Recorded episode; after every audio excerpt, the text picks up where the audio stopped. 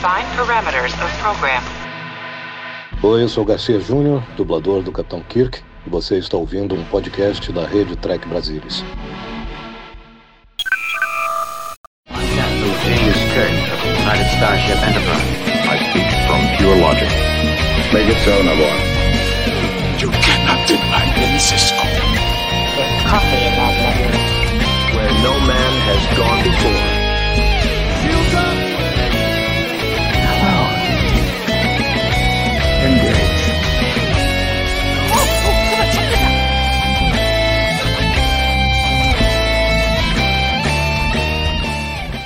Olá, muito boa noite, seja muito bem-vindo. Estamos começando mais um Trek Brasilis ao vivo, desta vez para discutirmos o nono episódio da primeira temporada de Star Trek Strange New Worlds, All Those Who Wonder. É algo como Aqueles que Vagam, se não me engano, esse foi o título traduzido para o português, com algum aperto para o pessoal assistir, porque aparentemente no Paramount Plus, quem tinha o, o, o, aplicativo do Paramount Plus direto, conseguiu assistir já na sexta-feira, mas quem estava dependendo do canal via Amazon Prime Video ficou até esta segunda-feira para conseguir ver o episódio. Felizmente, mesmo para esses, foi ao ar aí antes da gente fazer o programa, mas tenho certeza que muita gente passou o fim de semana frustrado e irritado. E olha, o Trek Brasilis fez de tudo para o pessoal lá prestar atenção tweetamos, marcamos Prime Video, marcamos Paramount Plus, é, mandamos e-mail para a assessoria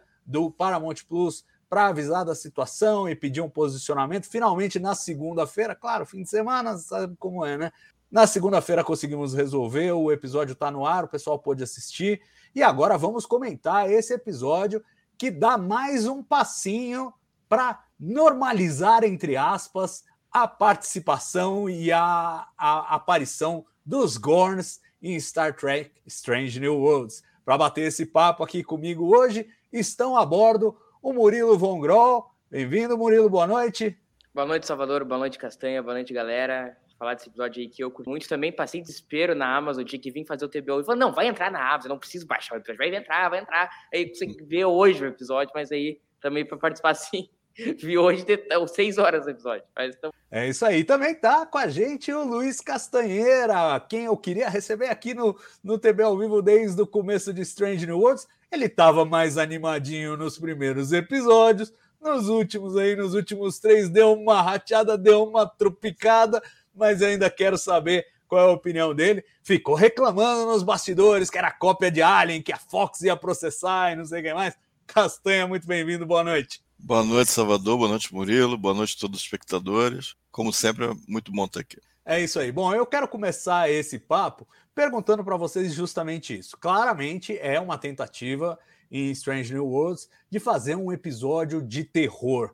Né? É, é, é, um gênero que Star Trek já explorou ao longo das várias séries. Teve o episódio dos vulcanos zumbis em Enterprise, é, já teve bichos saindo da barriga de gente no Conspiracy da primeira temporada da nova geração, enfim, quer dizer, já teve aí um, alguns flats é, com terror, mas assim, é o, é o tipo de episódio que gosta quem gosta de terror. Quem não gosta de terror fica meio rifado no, na história. Quero saber de vocês qual é a posição de vocês com relação a esse tipo de narrativa e qual foi a sensação que vocês tiveram, assim, de sobrevoo desse episódio em particular. Vou começar pelo Murilo que falou que gostou, gostou da, do negócio. Você tem uma longa tradição de assistir filmes de terror, Murilo? Essas caiu de paraquedas e acabou gostando? Como é que é? Não, eu não gosto de filme de terror. Eu acho que esse é o, é o, ponto. Não é que eu não gosto, eu não suporto filme de terror, assim. Tanto que a minha, a minha lista de ver filme de terror é pequena, assim, sabe? Eu tenho, eu, na minha família todo mundo gosta, eu sou um peixe fora d'água, pessoa que não gosta de terror.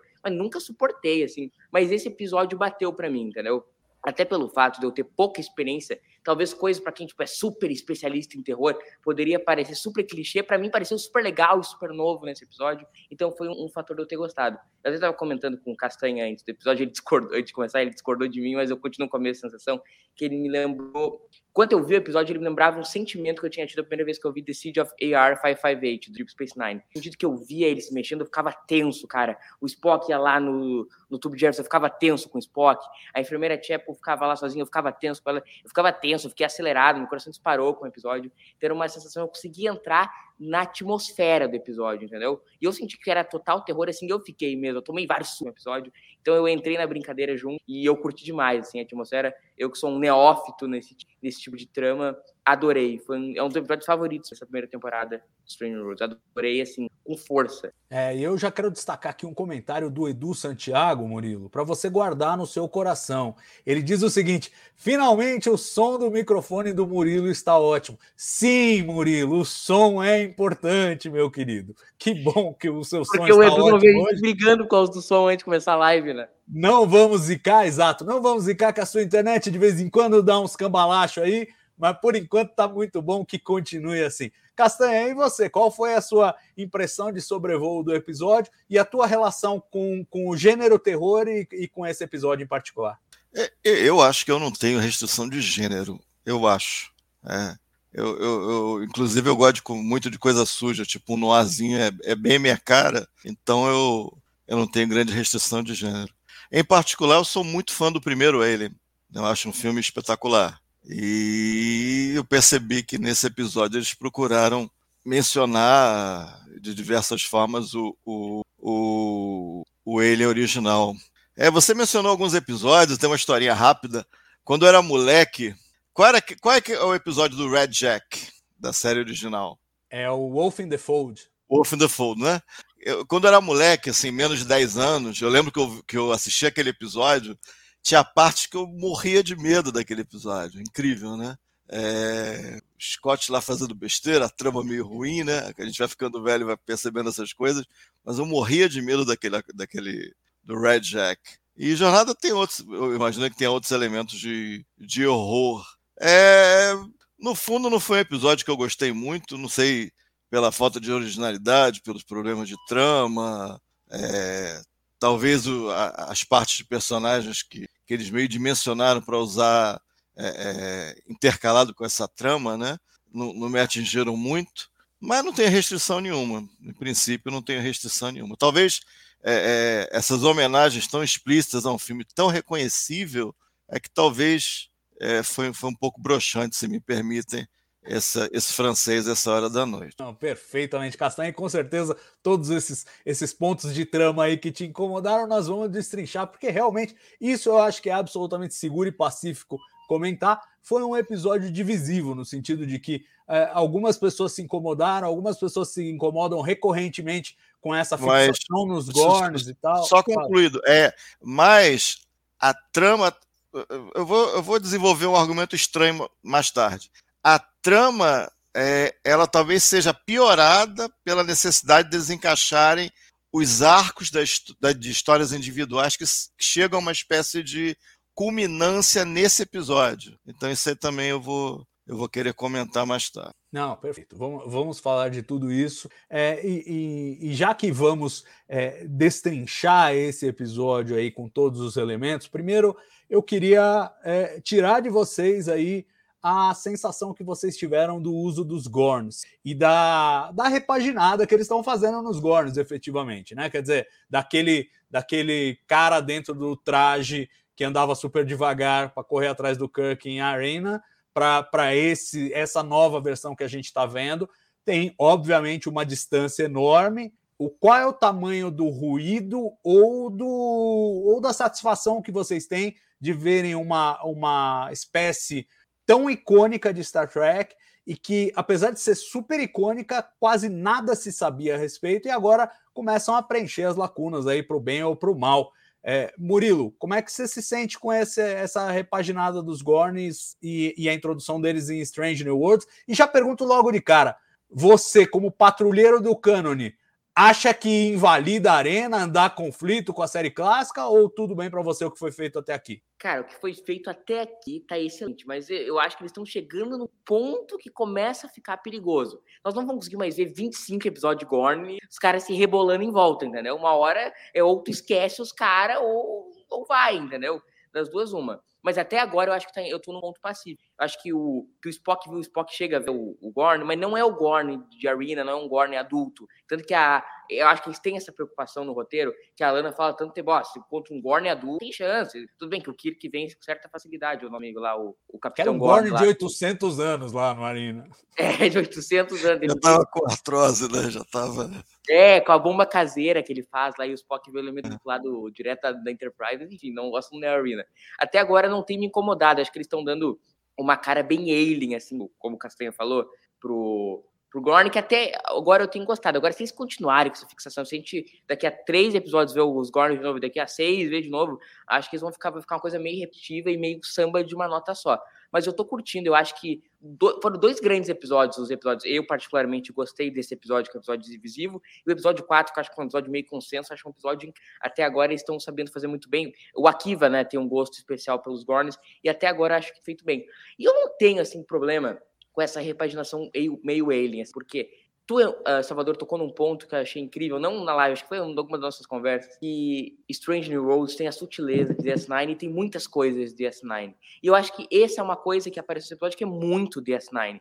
DS9 não tem vergonha de fazer o Ocean's Eleven versão DS9. Não tem vergonha de fazer o James Bond versão DS9. E Strange New Worlds não tem vergonha de fazer o Alien versão Star Trek. Para mim ficou legal, eu curti. É isso aí. É, aí acho que está sendo Niner, porque realmente é verdade que tudo, o Deep Space Nine fez tudo isso, mas já teve o Sherlock Holmes em A Nova Geração, já, já existe uma certa tradição de Star Trek, que é pegar um filme onde. Pô, a gente falar de Balance of Terror, que a gente vai ter que falar muito, acho que na semana que vem, sobre Balance of Terror, mas é, é, é The Enemy Below, né? É filme que eles pegaram e adaptaram, e às vezes ipsis literis, assim, você pega e bate cena com cena e é, é o mesmo filme, só que repaginado para o futuro para Star Trek. Os são baseados em contos dos próprios escritores do episódio, né? É, então assim, é, é, tem uma certa tradição, digamos, nisso, e eu não, e eu não fiquei incomodado com esse, com esse paralelo em particular. Mas quero ouvir do Castanha o que, que ele está sentindo aí do,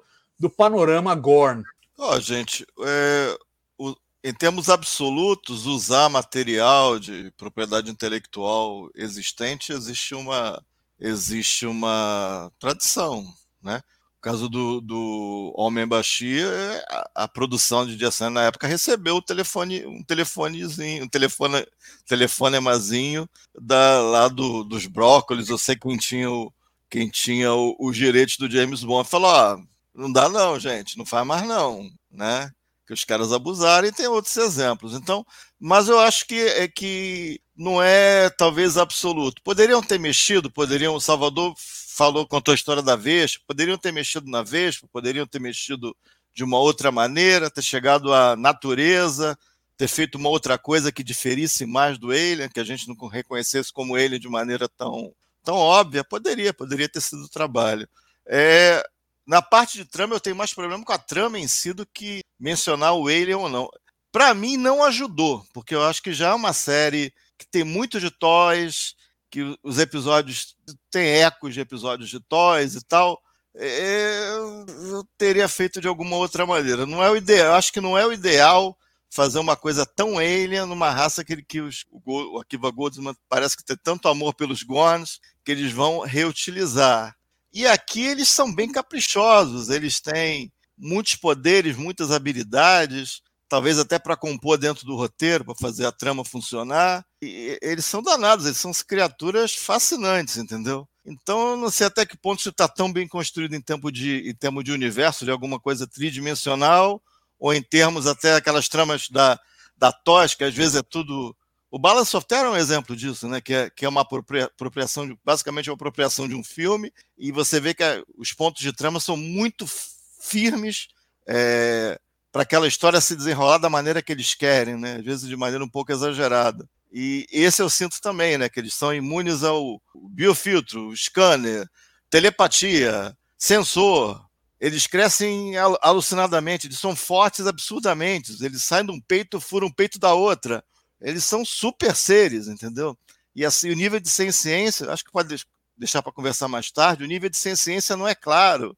Tem cenas em que esse nível de ciência torna cena um pouco mais boba ou menos boba, dependendo de como você interpreta esse nível de ciência. Então tem coisas ali que eu não sei se estão bem digeríveis. Olha, adesão ao cânone ou não, eu, eu, eu, eu sou o cara assim. Se eu sentir que a única coisa que tá enchendo o meu saco é que tá furando o cânone, eu finjo que é outro troço, é uma variante, sei lá, outro universo. Não vai ser o problema fatal, assim. Mas nesse eu já senti coisas muito próximas a furar o cânone. Muito, muito, muito, muito, muito.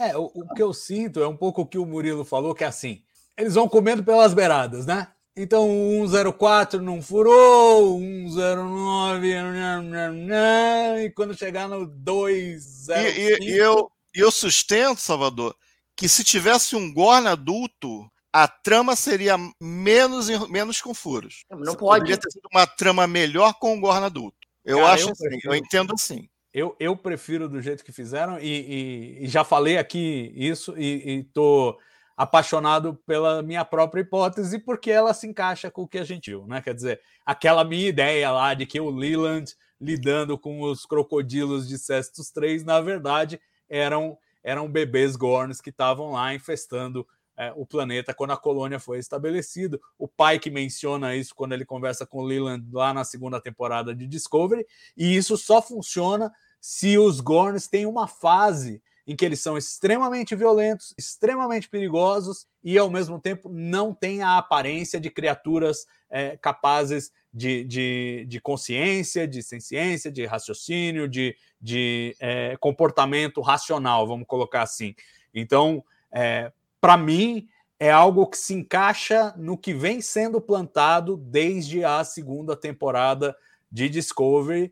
E, claro, que orna até a página 4 com a Arena. A gente vai ter que repensar a Arena. Eu, eu acho que isso é, é indispensável essa altura.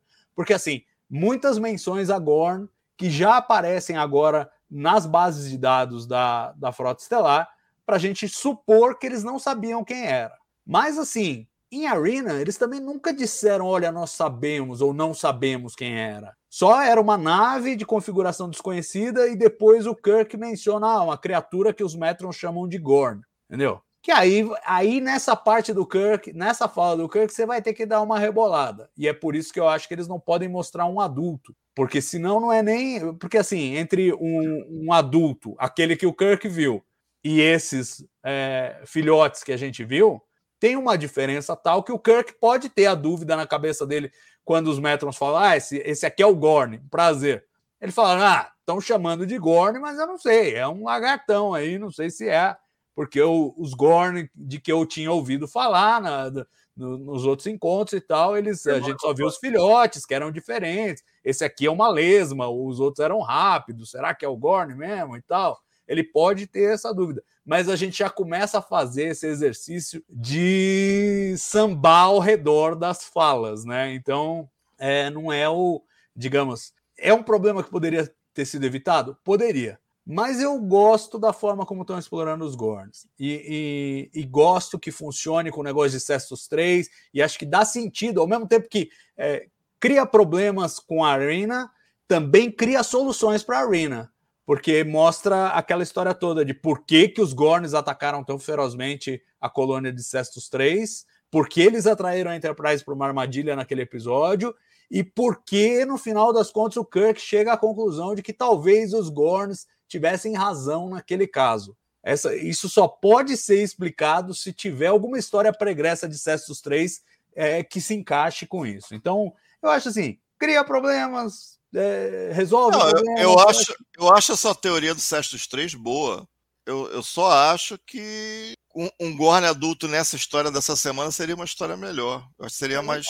Então, eu acho que eles ainda têm que fazer, porque. É, de ele ia novo, furar o cânone. Mas não sei. Então, mas eu acho que eles têm que fazer em algum momento. Eu acho que eles têm que fazer em algum. Porque assim, eles já entregaram. não é quase problema para mim, dos entendeu? Que Sou o último a reclamar fazer. de cânone. Eu só tô falando que se realmente é para considerar cânone, não sei. Zeca, Não, é eu- óbvio. Não sei. Eu entendeu? acho assim, eh, alguém aqui tem alguma dúvida de que nós vamos voltar aos Gorns ainda na série? Não, Não, define, mas vamos voltar. Entendeu? Isso que eu tô Vamos falando. voltar. Eu acho que sim.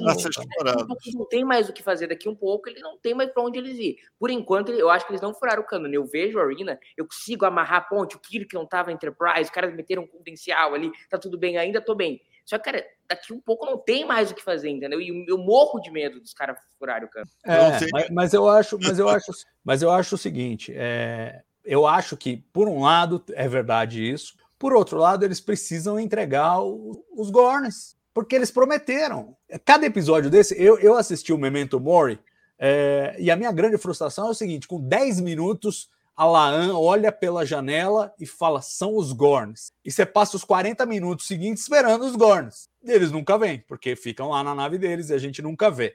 Em algum momento a gente vai ter que ver. Essa construção, ela exige agora, para satisfação da audiência, eu estou pensando da audiência de Strange New Worlds. Finge que o cara nunca assistiu a série clássica. Você está falando desses inimigos, você está mostrando, você mostrou um aspecto, mostrou outro é. aspecto. É. Uma hora você vai ter que entregar esse pedaço. Você vai ter que, de algum jeito, Agora, se vai ser uma coisa como fizeram com os Romulanos em Enterprise, que eles estão lá na nave deles, falando entre eles, e a gente vê, mas a, a tripulação da Enterprise não vê. Acho que eles têm alguns recursos aí. Por exemplo, a ideia de que o veneno que ele cospe, além de ter uma função reprodutiva, também cega a pessoa que recebe. E aí, realmente, a, a, a, ideia de que viu os Gorns já fica meio. Né? Não funcionou no caso do Hammer, que já é cego de nascença, mas a ideia é que sirva para isso. Então, assim, acho que eles estão. O fato de não registrar em sensores, eles estão tentando aí é, fazer da melhor maneira possível para mantê-los como um certo mistério quando a gente chegar na série clássica. Mas para satisfazer a audiência de Strange New Worlds, já que eles mergulharam nesse, nesse, nessa raça, eles vão ter que eles vão ter que entregar os adultos de em alguma forma. É, é. é eu, eu, acho, que sim. não vai furar.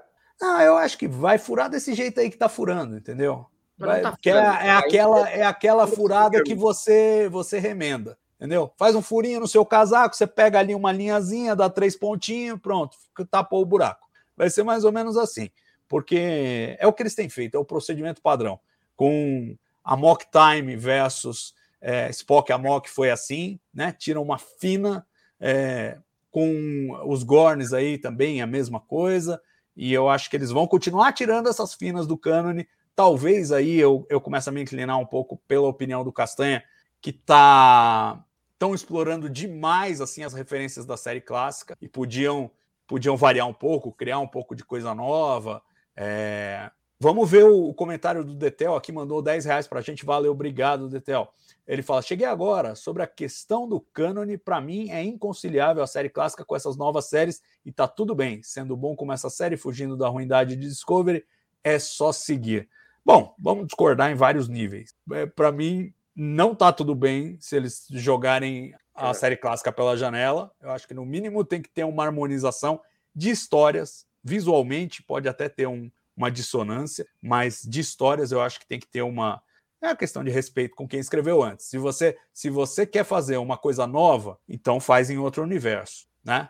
E com relação a Discovery também não vou concordar com você, porque eu acho que, é, que a série é boa. E, inclusive, muitas das sementes que a gente está vendo no Strange New Worlds foram plantadas lá.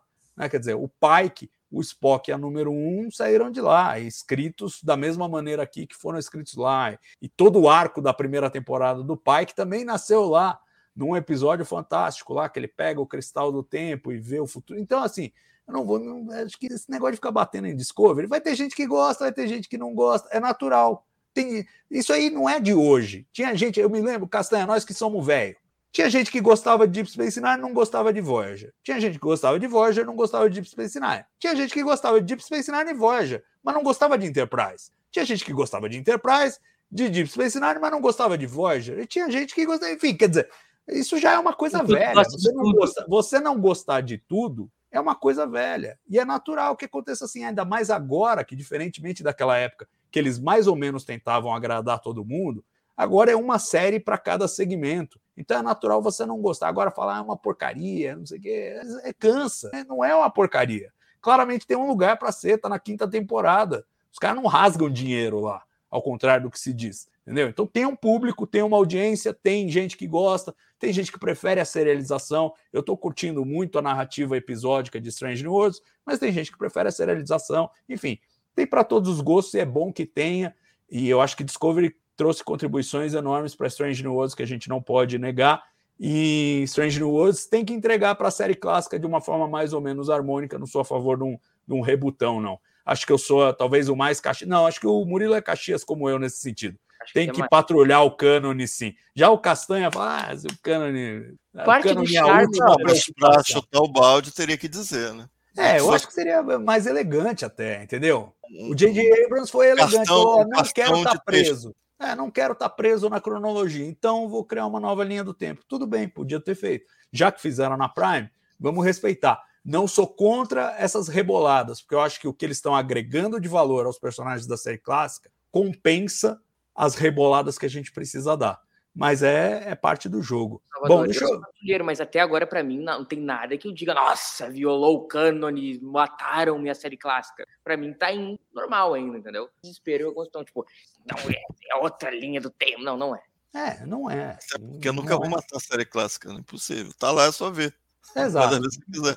exatamente. Sem ela não, mas é- nada do resto. É mesmo essa atitude de descompatibilizar, entendeu? De falar, não, é outra linha. Não é, os caras falaram que é a mesma. E vamos combinar, se não fosse a mesma, por que, que eles estariam presos a tantas coisinhas? Por que, que eles fazem força para o Hura não encontrar a T'Pring se não é a mesma? Entendeu? Então é óbvio que é a mesma. Você pode dizer assim, ah, tem momentos que eles, eles quebram esse, esse encaixe que eu não gostaria, ou tem momentos que eles flertam com uma quebra que eu não gostaria. Tudo bem, isso é questão de gosto mas que estão na mesma linha do tempo, estão. Não adianta chorar, não adianta espernear. É o que eles se propuseram a fazer e é o que eles estão fazendo. É, não adianta discutir com o que eles decidiram. Foi isso que eles decidiram. Isso é um ponto que não, não tem discussão. O que tem discussão é a trama desse episódio. Vamos então falar um pouco da trama. É, primeiro, quero cobrir, em linhas gerais, o que aconteceu nesse episódio e por que talvez algumas coisas tenham incomodado é, o Castanha ou tenham agradado ao Murilo. E depois eu quero falar do estudo de personagens, porque eu- a minha sensação é que o que esse episódio tem de mais rico é o trabalho com os personagens. O Castanha já disse que vê algum conflito entre esse esforço de encaixar o arco dos personagens à trama do episódio em si. Mas vamos começar então pela trama. É, a gente tem a seguinte história: a Enterprise, os cadetes terminaram o, o trabalho, é, o, a- o tour deles de serviço na Enterprise, é, é o Hura e mais uma outra cadete, estão festejando que estão no final, e a Enterprise está indo para a famosa estação cassete de The Trouble with Tribbles para entregar qualquer coisa lá que eles precisam, que é um- uma fonte de energia, que a estação vai pifar, vai morrer todo mundo se eles não entregarem. É, Olha, o Microceto defendendo o Discovery, episódios fabulosos, Strange New Worlds, excelente. Boa, essa é a atitude. É, mas. Perdão. Então, eles, eles, eles precisam entregar isso aí, é uma missão prioridade 1. E aí vem uma mensagem da USS Peregrine, fez um pouso forçado num planeta, mandou uma mensagem de socorro, e a mensagem tem um tempo de viagem e tal, e eles mesmo não sabem. Bom, vai ver que eles até já saíram de lá do planeta e, e só não conseguiram avisar porque a, a mensagem ainda não chegou de volta, dizendo: ó, já levantamos voo, já saímos, já tá tudo bem e tal. E aí o Pike, para cumprir as duas missões ao mesmo tempo, ele decide: não, deixa que eu vou aqui umas navinhas auxiliares com um grupo avançado. A gente tenta resolver lá, a missão é consertar a nave, fazer ela decolar e dar assistência para a tripulação que tiver lá. E enquanto isso, a Una vai com a Enterprise para entregar os bagulhos lá para a estação cassete, e assim a gente cumpre as duas, as duas missões ao mesmo tempo. Até aqui, Castanha, tá tudo bem para você ou tá ruim já? A missão? É. É, é, Eu acho que, eu acho que, que a fala do Pike de levar as crianças para passear é ruim. Eu já acho ruim. é. É, e o Spock lavando louça? uma, e, não- e não tem uma coleta de lixo no final, provavelmente para fechar, porque eles vão fechar, o, ele meio que fecham os arcos dos demais personagens ao final desse episódio. E a história do Pike é pro 10. Então talvez, não, não vai ter coleta de lixo aqui, porque o, o episódio 10 é do Pike. Então, isso é uma coisa estranha. Eu não sei se é o tom, se eu tô acreditando isso ao tom, ou se é uma burrada do Pike. Porque não tem problema o personagem fazer burrada. O, o problema é a série não perceber que o personagem fez burrada. Isso é um problema. Ele fazer burrada, não, ele é humano. qual foi a burrada? Eu, eu tô ainda com dificuldade. Eu acho que ele, não- ele não tinha informação nenhuma para levar cadete nessa missão. Eu acho que esse, esse é um problema e ele fala de uma maneira muito displicente. Ah, eu vou botar a galera na perua, vou dar um passeio. Parece que ele vai subir a serra de, de Visconde de Mauá, sabe? Entendeu? Eu achei estranho isso, entendeu? Posso estar exagerando, não sei, mas não me bateu bem. Principalmente que no final não volta para ele, entendeu? Então É. essa parte, eu, sei lá. É, deixa eu bater só o comentário do Detel aqui, que ele falou uma coisa muito legal. Assisto Star Trek desde moleque, o que acho bom, elogio, o que eu não acho, eu apresento com respeito. Essa é a ideia, discutir com respeito as opiniões. Sou totalmente a favor disso, Detel. Tanto que eu só discordei de você, não briguei com você, tá? A gente continua agradecendo muito seu apoio e sua audiência. É, Murilo, você teve Mas- com isso? mas- Fala, Mas fala, antes, fala. só para concluir, a, digamos, o Cold Open, se se pudesse constituir um Cold Open, e- porque ele, ele- eles vão para a sequência de abertura já no planeta, né? Eles buscam um ponto de teaser já no planeta. Mas o começo ali eu acho até legal, eu acho interessante. Batendo papo, cadete, terminou e tal. Essa fala do Pike que eu achei um pouco estranho, né? Depois de tudo que aconteceu, né? Eu achei, poxa, sei lá, não achei É, eu, legal. francamente, Castanha, eu não, eu, não, eu não vejo problema pelo seguinte: é, ele tinha que Mas formar um grupo ali avançado. na cozinha eu até É. achei legal. Ele tinha que formar um grupo avançado. Era um pessoal que estava se despedindo do serviço. Podiam ser tripulantes escalados, fazem parte da tripulação. É, Seriam úteis para a missão, uma missão que não parecia ser o que acabou sendo. É tipo, uma nave faz um pouso de emergência. Antes mesmo de pousar, é, a gente não, não- perde o sinal por causa da ionosfera, enfim, o sinal não passa mais. É, é um planeta classe L, ou seja, é quase habitável, é aquele planeta limítrofe. É, O que, que, que, que ele imaginava que podia? Ele nunca ia imaginar que ia virar aquele filme de terror do, do Alien lá, do- entendeu? Ele não Posso tinha exagerando, informação né? para isso. É, eu acho que ele não tinha informação para isso. O que eu concordo com você é, é assim: no final a gente não vê o remorso dele por essa escolha. Que eu acho que isso sim devia ser- ter sido tratado e tinha que ser resolvido aqui, porque no É, Eu próximo acho que alguém na sala falou coisa. com ele. E deve ter tido uma, essa discussão que eu sugeri aqui. Ah, não, deixa pro 10 e tal, alguma coisa. Eu acho que teve essa discussão na sala, porque eu acho muito óbvia. Porque é, no 4 teve, né? Por exemplo, no 4 teve É. ele lá com aqueles caixões e tal. É, não sei. Essa foi uma coisinha que eu achei, que eu achei estranha. Apesar de achar o começo do episódio, eu achei, achei até interessante. E você, Murilo, o que, que você achou? Spock lavando louça, pai que bota todo mundo na Kombi, que tal? Isso, isso eu achei, o do Spock lavando a louça é maravilhoso. Me incomodou um pouco, não no nível do Castanho, tipo assim, estragou o episódio. Não, não estragou o episódio. Mas me incomodou num certo nível quando acabou o episódio. Tipo assim, porque, cara, essa mina morreu por causa do Pike. Porque ele botou na cabeça que a missão era fácil. Eu acho que ele super subestimou a missão. Ele usa um termo na legenda, acho que é, vamos botar as crianças na caminhonete, vamos lá, tipo assim, são trosas, hein, eles vão Não, lá. Station Wagon, é perua mesmo. É, tipo, eles vão lá tomar uns drinks no planeta, entendeu? Então eu acho que ele super subestimou a missão, acho que ele foi um pouco irresponsável. Eu esperava que no final do episódio tivesse uma cena do pai que, tipo, que merda que eu fiz, entendeu? E eu acho que vai indo meio a. meio. Ele não tem muito remorso, como tu falou. Isso me incomodou um pouco. Mas não a ponto de estragar o episódio. Eu senti um pouco nesse, nesse sentido um clima um pouco do da Ira de Khan, por exemplo. Todo mundo saiu para um cruzeirinho de férias e, tipo, olha quanta adolescente aí da, da academia morreu, que tragédia, que tristeza, que horror. E é o sentido que eu sinto ali no funeral. É uma coisa bem a Ira de Khan. Me incomodou? Me incomodou. O pai que foi irresponsável foi irresponsável. Mas nada que eu diga que, para mim, estragou o episódio. E é um reflexo que eu tive depois de acabar o episódio, que é, puta, o pai que não sentiu nada. Se ele não tivesse levado as, as gurias pra lá, não tinha dado problema nenhum. Nenhuma Não, como não tinha? Teriam morrido outros no lugar. Ah, mas ela é É, cadete, Chega a ser insano que você fale isso. Tipo, ela levou um- uma de, de suporte médico que morreu num negócio médico e levou um que estava trabalhando em reparos e morreu nisso. E que não era nem. Já era, já tinha subido para tenente, tinha acabado de ser promovido a tenente. Foram esses dois que morreram, mais o, o Hammer, que tinha que estar lá mesmo. Eu, ó, eu, eu queria comentar. Não, se eu tiver queria, um queria puxar um comentário, aqui comentário- do Robert Marx. é, Eu que ele, que ele, tá- ele, ele faz um comentário que eu acho que é qualificado porque ele tem formação militar. Ele fala o seguinte: Salvador, me desculpa, mas você se esforça muito para defender a displicência dele. Ele é capitão. Eu, como militar, sei bem que um capitão nunca mandaria cadete para uma missão que ele não sabe tudo.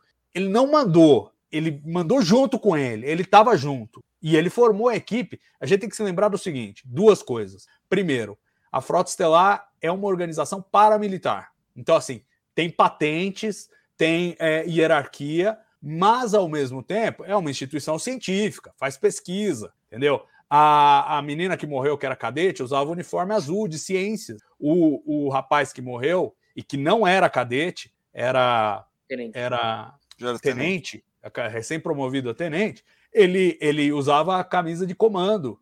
Né? Então, quer dizer, é, funções diferentes, atividades diferentes. Ele montou uma equipe multidisciplinar para tentar resolver o que ele imaginava que era uma missão de resgate e reparos. Então, botou um engenheiro, botou oficial de segurança, botou alguém para suporte médico, que era o caso dela, botou o médico. Ele formou a equipe que ele achava que tinha que formar.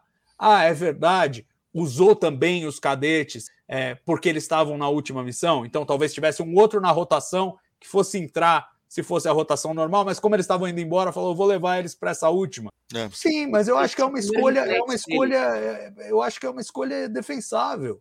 E de novo, ninguém tá ali a passeio. Ele fala brincando, mas ele sabe que ninguém tá a passeio. Só não imagina que vai ser o morticínio que acaba que acaba sendo, mas é um cara, e isso o Robert Marques, como militar, também há de reconhecer, que está treinado para lidar com decisões de comando de vida e morte. Que às vezes você manda um subordinado fazer alguma coisa e ele vai morrer na missão, e isso faz parte do jogo. Acho que tinha que ter, sim, algum tipo de rebote no final, dele sentir, talvez e aí pode ser que tenha uma coisa. A, Exato, talvez. A minha crítica maior é, é, esse rebote que você está falando. Não é o personagem ser falho ou ter cometido um erro não é problema per se.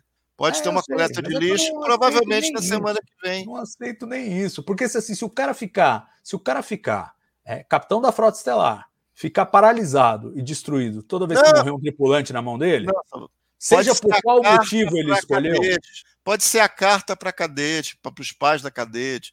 Pode ser uma coisa menos não, sim, sim, drástica. Não, é veja, eu não, tô, eu não, não, eu não tô. Tá veja, não, eu sei, eu sei. Eu concordo com você nessa parte. Acho que tem que ter alguma coisa, tem que ter alguma resposta. Né? Eu me lembro, inclusive, na, em Enterprise, se não me engano, num dos primeiros episódios, acho que é Strange New World, o nome do episódio. é, ironicamente, Strange New World, que eles transportam o cara que te, fica desesperado, transportam ele para a nave, ele transporta cheio de folha enfiada dentro dele, porque o teletransporte não funciona Ih, direito caramba. ainda, tal, não sei o quê. É, originalmente no roteiro era para o personagem morrer. E o Scott Bakula, o intérprete do Capitão Archer, falou: não mata esse cara, porque se matar esse cara, você tem que mostrar a reação do Archer de perder um tripulante. É começo da missão, tal, perder um tripulante. Nós vamos ter que reagir. Se não tem essa cena, melhor não matar. Aí mudaram o roteiro, não mataram o cara. Ele fica ferido e tal, e não sei o quê, mas sobrevive. Então, assim, é uma coisa que precisa ser mostrada? Eu acho que sim. Acho que eles perderam, talvez, a oportunidade no, no, no funeral, lá na cerimônia é, fúnebre que fizeram ao final do episódio. Talvez pudesse ter alguma coisinha do Pike, né? Quiseram dar uma fala para Ortegas, para ela ter alguma fala, quando poderia é, ter sido uma, uma falinha do Pike ali que encaixaria bem e que daria esse fechamento. Agora, essa é uma discussão. Outra discussão é se o Pike cometeu um erro na escalação da tripulação. Eu defendo que não. Eu acho que eram pessoas qualificadas que estavam ali a serviço na Enterprise e que ele entendeu que fossem é, úteis para essa missão. Eu tenho certeza que ele não escalou só porque eles eram os cadetes que estavam indo embora. fala dele para Una, né? Ele não, não fala sobre a capacidade delas para missão. Não, mas ele não tem que ah. falar, Murilo. Ele não tem que falar. Ele é o capitão, ele que decide, entendeu? Ah. Ele, a única coisa que ele justifica é ele comandar o grupo. Isso ele ah. justifica. Fala, ah, não, vou acompanhar o pessoal na última missão lá. Mas ele está justificando a presença dele no grupo, não a presença dos, dos cadetes, né? Então, assim, eu acho que esse não é o problema. Vamos continuar a história, porque ainda tem mais coisa para a gente desempacotar. Muito bem. Chegam lá no planeta. Aproveitar esse parênteses, chegaram no planeta. É... Quero fazer uma pergunta de valores de produção. O que, vocês acharam do Airwall, daquele cenário? É... Funcionou para vocês? Ainda, ainda há o que se aprender. Eu, particularmente, gostei muito, e eu gostei do, do comentário que o Ricardo Nespoli é, fez com a gente é, em off, logo depois de ver o episódio, que ele tem uma sensação é, de conforto, porque o Airwall, embora tenha uma, uma, uma visão de cenário ampla, os atores em si, que estão na parte física do cenário, tem pouco movimento, então dá uma certa sensação de claustrofobia. É quase como o Planet Hell, aquele cenário do planeta das séries antigas, só que numa versão 2.0, que em vez de ter só um ciclorama de fundo com uma cor qualquer, você tem todo um, cenário de fundo mais, mais rico e, e, projetado. Mas quero saber a sensação de vocês, se incomoda. O Castanha tinha feito uma comparação com Stranger Things, que eu confesso não vi a quarta temporada. Mas diga lá, Castanha, o que você achou disso em termos de valores de produção? É, eu não sei se, se é, é, é um truque hipermanjado, é uma versão futurista de um truque hipermanjado. Né? Eu não sei se, o, se o, o meu olho já entra na, em campo meio que maldando a coisa, né? É, é meio involuntário, né? O cérebro já começa a procurar aquilo ali e começa a identificar que tem o truque. É, eu não sei, eu, eu, eu, eu vou classificar como custo efetivo por enquanto. Eu não vou classificar como assim espetacular, estou maravilhado. Eu estou classificando como custo efetivo. Talvez ainda falte alguma maturidade para ficar mais, mais deslumbrante. Né? Por, por horas ali eu falo, caramba, isso parece uma coisa, uma versão melhor do negócio meio de antigamente. Não sei, eu fico nessa. Entendi. Não sei se minha, se minha, cabeça já tá, já meio que pescou o truque, já e já não tá, tá me impedindo de ver além, de cair na, na ilusão, digamos assim. Entendeu? E você, Murilo? Qual é a vibe Murilo? que você tem? Cara, não me incomodou. Não me incomodou, mas também os cenários da série clássica não me incomodam. Então eu não sou muito parâmetro para avaliar esse tipo de coisa. Agora eu não fiquei, nossa, que coisa mais linda, que coisa fantástica. E eles gastaram uma nota nesse troço, né? Você está falando da chegada lá no Salvador, quando chegam as naves auxiliares e a nave ao fundo, né? Você está falando É disso. isso, assim que, assim que eles descem, ah, e aí eles andam um pouco pelo planeta, e, e, a gente percebe que assim o, a câmera, a Dolly, né, não pode subir muito, porque se subir muito o ângulo, você começa a, a destruir a ilusão do horizonte ali. Então, ah, é, é. então tem algumas, algumas tomadas que você sente que são meio forçadas para funcionarem naquele, naquele ambiente ali. Mas assim, é, eu gosto, gente. Eu gosto. Não, eu falei custo efetivo. Não é, falei, eu custo efetivo falei uma definição muito boa. eu não sinto. É, eu, acho, eu acho uma definição muito boa. Eu acho que houve momentos em que eles fizeram uso é, deslumbrante. Por exemplo, a gente discutiu aquele na Starbase One, né, na base estelar 1, se aquela sala de reunião e aquele fundo lá era o Air Wall ou se era green screen, e eles substituíram. E de fato era o Air Wall, então dava os atores podiam ver a Enterprise lá no fundo e tal, e aquilo foi bem convincente. Eu acho que aqui tem limitações, principalmente em ambientes externos tem algumas limitações, mas mais quando os atores precisam de mobilidade maior, estão transitando por um longo terreno. Porque, por exemplo, em Spock Amok, a recriação lá de Vulcano, do, do lugar do, do Califi, eu achei que foi muito bem feita mas porque os atores naturalmente estavam restritos pelas paredes ali e tal, e ficava só uma coisa de fundo, e eu acho que era mais convincente. Nesse caso, como eles estão andando por uma, um longo terreno e tal, já não fica mais tão convincente, mas eu gosto da sua definição, eu sinto como custo efetivo. E esteticamente é agradável é, na maior parte do tempo. De vez em quando tem alguma tomada que você fala, opa, tô sentindo alguma coisa estranha aqui, mas no geral funciona e acho que é uma coisa que eles estão aprendendo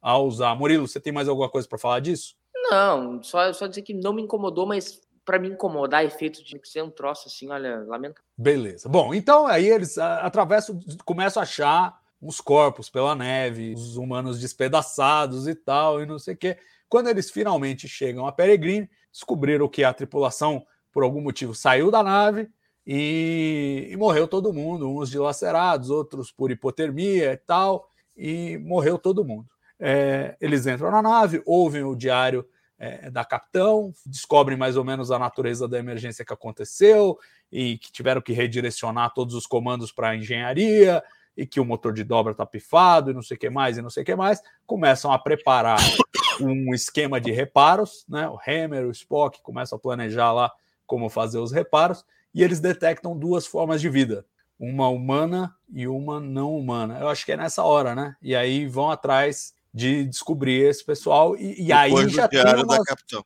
Exato, aí eles já Exato, porque aí já eles já sabem que tem Gorns, que tem Gorns na parada. E em, em, princípio eles acham que dos dois sinais de vida um pode ser Gorn e um humano.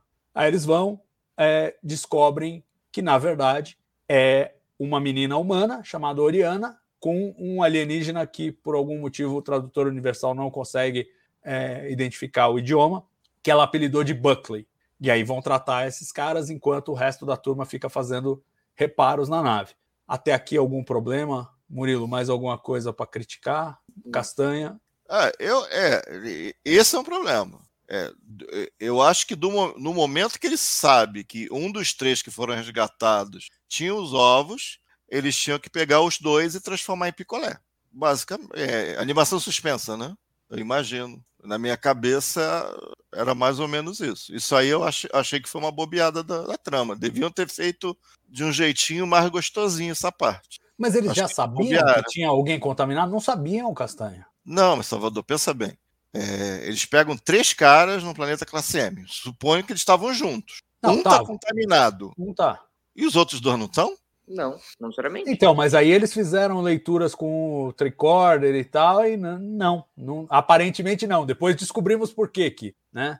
Que um deles estava, mas aparentemente não. Fizeram as, as precauções que tinham que fazer ali naquele momento, eu acho. De novo, podemos falar, seria mais seguro. Se...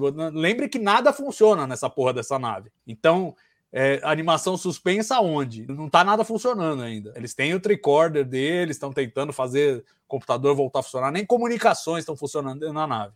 É... É, é, não sei, tem, tem algo aí que eu acho que poderia ter sido melhorado. Eu, porque é muito flagrante, né? Ela fala, ó, pô, o cara estava infectado. O cara talvez tentou se. Não sei. Eu, eu, entendi que ele tentou se matar, né? Ele tentou impedir que, que, que os Gorns eclodissem dele, né? O, Exato. O, o Oriano. E foi então, isso que e foi a, a explosão que ele causou que provocou o acidente na nave, certo? É, por algum motivo ele estava na engenharia. Acho que a lógica ele está no, no material bélico. Não sei também, não sei, não sei. Entendeu? Então, não sei. É, não sei, poderia ter sido feito Vai. de uma outra maneira, eu acho, imagino. Tá é. certo. Bom, aí na sequência nós temos o seguinte: eles investigam, não veem nada de errado com alienígena, o pessoal continua fazendo reparos, só que o alienígena começa a passar mal, começa a passar mal, começa a passar mal, e uma hora saem os aliens da barriga dele. É, saem quatro ao todo, um já morre ali mesmo que o outro mata, e aí a gente começa a aprender mais sobre os pequenos Gorns que não são não são molezinha, não. E, e aí morre a primeira cadete. Tava lá para fazer atendimento médico. Você imagina, uma nave que sofreu um acidente, você manda lá uma, uma cadete é, para fazer o acompanhamento médico, dar apoio para a Sheppel e para o Mibenga, e aí pff, é, explode um alien da barriga do cara e mata a cadete. Fogem três dali. Desses três, é isso, né? Sim. É isso. Fogem três. Nascem quatro, fogem Dois três. nascem brigando e um desses morre, fica ali no chão. Isso. Aí, um, é, esses três pegam o outro tenente. Né? Eles se deslocam pela nave, o tenente estava lá, estava com um problema médico até, porque fez um. estava fazendo reparos lá no tubo Jeffries e o Spock fala que ele se queimou e tal. É, pelo menos dois pegam o tenente. E o Ou pai três, que o pai que acerta um. um. É. Aí, então eu suponho que esse um morreu e eles o comeram. Sobraram dois. É, aí sobraram dois. E agora virou uma missão do tipo: vamos fugir daqui. A própria Laan que é a, a, a, que tem mais experiência com os Baby Gorns, ela fala: Ó, eu queria ficar e matar tudo, mas o negócio é a gente sair fora disso aqui, porque vai dar ruim. Tá. E aí, bom, eles continuam com os reparos da nave e botam ela para funcionar e montam uma armadilha. Não, aí peraí. Calma, tá indo muito rápido. Você já é quase o final do episódio. Não, então, mas eles. É... Então, mas aí tá aquela treta, porque eles estão cercados pelos Gorns, o, o Hammer está lá fazendo reparos e ele é contaminado, certo? Não é isso na que engenharia, acontece? Na engenharia. Um Exato. Dos Gorns... Um dos Gorns então, vai lá e. No princípio, é o veneno. Isso. Aí ele vai para a enfermaria para ver o que aconteceu e tal, e não sei o quê. O Sam Kirk tá dando chilix, já tá. Ele é o, o nervoso, que tem que ter sempre um nervoso fora de controle numa história dessas. É ele. E o. E eles começam a formar um plano. A Laan mais uma vez é a pessoa que tem a cabeça mais fria, começa a falar: olha, não, eles são sensíveis à temperatura, tal. Se a gente é, guiar, os dois vão brigar entre eles, porque eles têm uma disputa que só sai um alfa, e, e se a gente usar a temperatura para guiá-los para o lugar que a gente quer, a gente pode montar uma armadilha e pegá-los. Então, primeiro eles guiam os dois para um determinado lugar, lá eles brigam, sobra um. E depois esse um eles têm que levar até a área de carga que tá onde ele vai ser, é, onde tem uma armadilha lá para ele, o Hammer vai apertar o negócio e vai congelar ele. E eles de fato fazem isso, dá certo. É, a Alan quase é pega, o, o, bicho tenta quebrar lá o vidro, mas não consegue, ela tá numa cápsula. É, ele é congelado, ela mata ele ferozmente. E tudo parece que vai terminar bem, porque não temos mais Gorns, só que descobrimos que o Hammer está contaminado, que aquela, aquela cusparada, na verdade, também tem função reprodutiva, e ele decide se sacrificar pela tripulação. É, quero fazer um comentário primeiro de aspectos da trama, para ver se o Castanha é, quer pontuar mais alguma coisa, o Murilo pontuar mais alguma coisa, e depois a gente precisa discutir o Hammer. Castanha, desse é, pedaço. É, é, que sempre jornada parece que tem soluções mágicas, tem tanta tecnologia, tem tanta coisa que poderia ser feita. Às vezes você vê uma, é, uma morte como essa, que não vai dar tempo, não tem o que fazer. Naquele ponto eu não, eu não saberia dizer se o transporte voltou a funcionar ou não, se a criogenia voltou a funcionar ou não. Fica aquela dúvida, não fica tão forte quanto, quanto outra situação seria. Não sei se é culpa de jornada, se é culpa desse roteiro em particular, mas, mas é, é, acho que enfraquece um pouco para mim. Mas acho que a discussão mesmo é, é, o Hammer em si, né? Mais até do que do que do que o, a mecânica da morte, a morte em si, né? Acho que é isso que você está querendo discutir Sim. aí. Né? Sim, não, e isso eu acho que é um tema importantíssimo. Não sei se o Murilo quer pontuar mais alguma coisa da trama antes da gente falar do Hammer. É, tem um ponto que tu comentou do Sam Kirk, que eu acho que ele no, quando ele grita com o Spock, ele faz um papel muito que o McCoy faz na série clássica, né? Que é provocar o Spock a, a, trazer as emoções dele. E aí eu acho que o arco do Spock é um arco incrível no episódio, não sei se vocês vão querer comentar. Acho todo o lance do Spock ele de libertar o medo dele, libertar as emoções dele eu acho que é, é muito legal, assim, tanto que ele fala, a raiva que tá aqui vem no meu coração, e aí ele, ele enlouquece, ele grita, e aquilo acaba salvando ele, eu acho que vai ter repercussão, né? Porque a gente viu é, como é que Mas vocês repararam que ele tava meio agitado antes disso? Sim, total. Na cena em que o, ele tá indo lá no ele... Jeffries, o Spock o ele chama ele atenção. arma, e o cara segura ele, olha assim, alucinado pro cara, e, e não lembro quem é que fala pra ele, tipo assim, cara, isso tão nervoso, assim. E quando ele vai atacar o, o Gorn, ele lembra do cara morrendo, o Spock, ele tava tenso o episódio inteiro. Achei é. legal. Não, mas eu tô falando antes da situação do, do, do, da morte do tenente, dele se libertar, digamos assim, soltar a franga. É exatamente o que eu tô falando. Antes disso. Por quê? Não, antes eu não achei. Você achou que ele estava nervoso antes? Tem, tem aquele beat, Are You So Jump. Depois ele olha as próprias mãos cheias de sangue. Na eu, cena sei, que eu acho que estão chamando a atenção para isso. Tem alguma coisa ali que já estava mexida, entendeu? Lá na cena é. do tubo Jeffries. A que dá é essa. Lá na cena do tubo Jeffries, o tenente não morreu ainda e ele tá tremendo com a arma na mão. Ele tá morrendo de medo. Não sei se é medo, mas, mas ele que ele tava putaço. E ele tava putaço quando o tenente já se queimou lá. Ele falou: é, o cara fez merda lá, do jeito Spock, né? Mas falou. Uhum.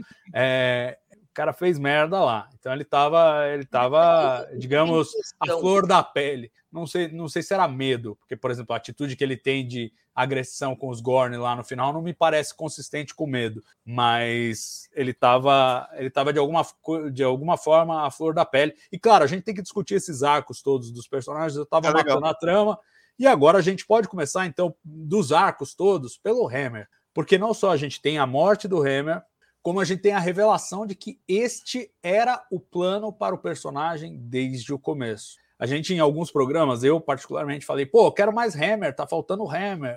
Né? Em alguns episódios ele não aparecia é, e eu queria vê-lo mais. Sinal de que ele causou um impacto positivo a ponto da gente querer ver mais. E aí foi uma decisão é, estratégica da série plantar um personagem de quem a gente fosse gostar para puxar o nosso tapete. Eu não sei quanto a vocês. Eu, quando começou o episódio, eu vi a cadete XYZ, que a gente nunca tinha visto antes, e o alferes tenente, que a gente nunca tinha visto antes. Com esses vão para o saco. Esses Com vão para o saco. Agora, o que ninguém esperava era a morte do Hammer. Quero que vocês comentem da morte em si e do arco que foi criado para o personagem, se a escolha foi positiva, foi negativa, como é que vocês se despedem desse personagem? Castanha.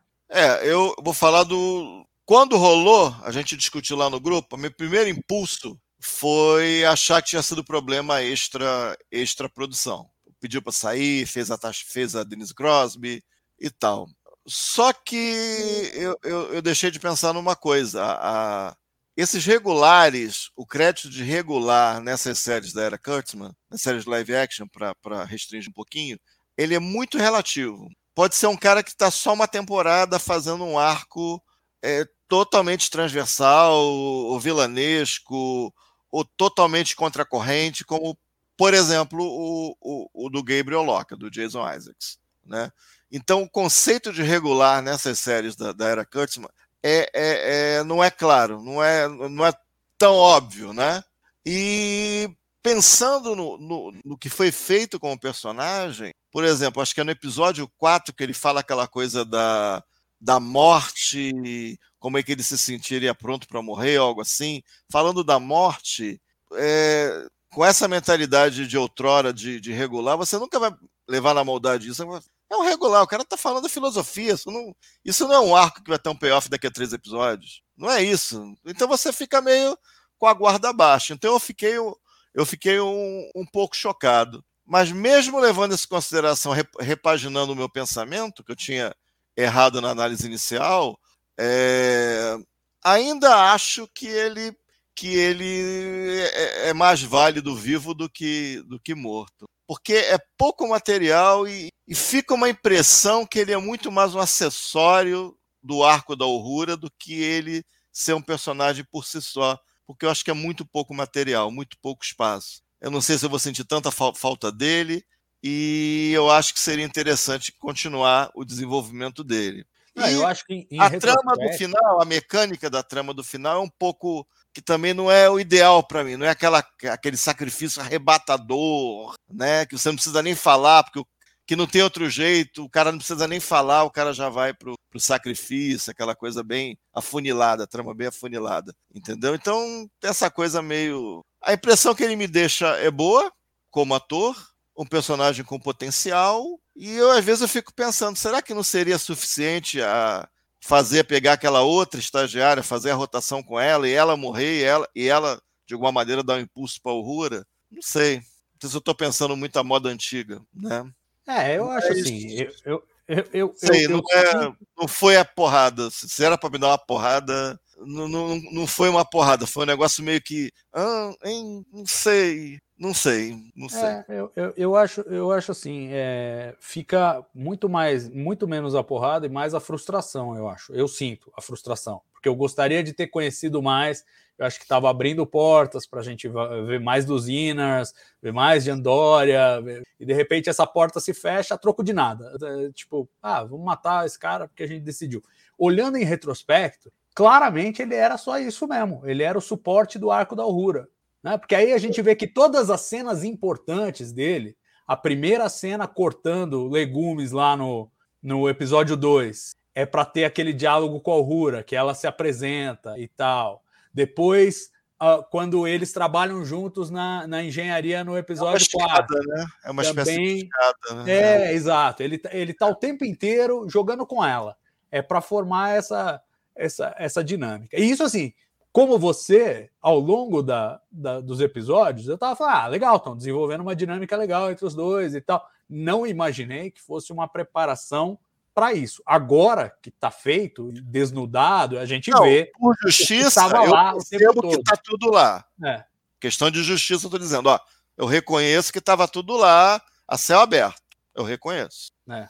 E assim, mas fica a frustração. Eu também não gostaria que, que tivessem se livrado do personagem. Acho que ele podia render mais. E, e também é, eu sinto que não foi aquela morte. Eu acho assim, foi digna, foi bem feita. Eu fico pensando, sobretudo, nesse, nessa cena da morte. Eu, eu me remeti imediatamente ao Spock em A Ira de Khan.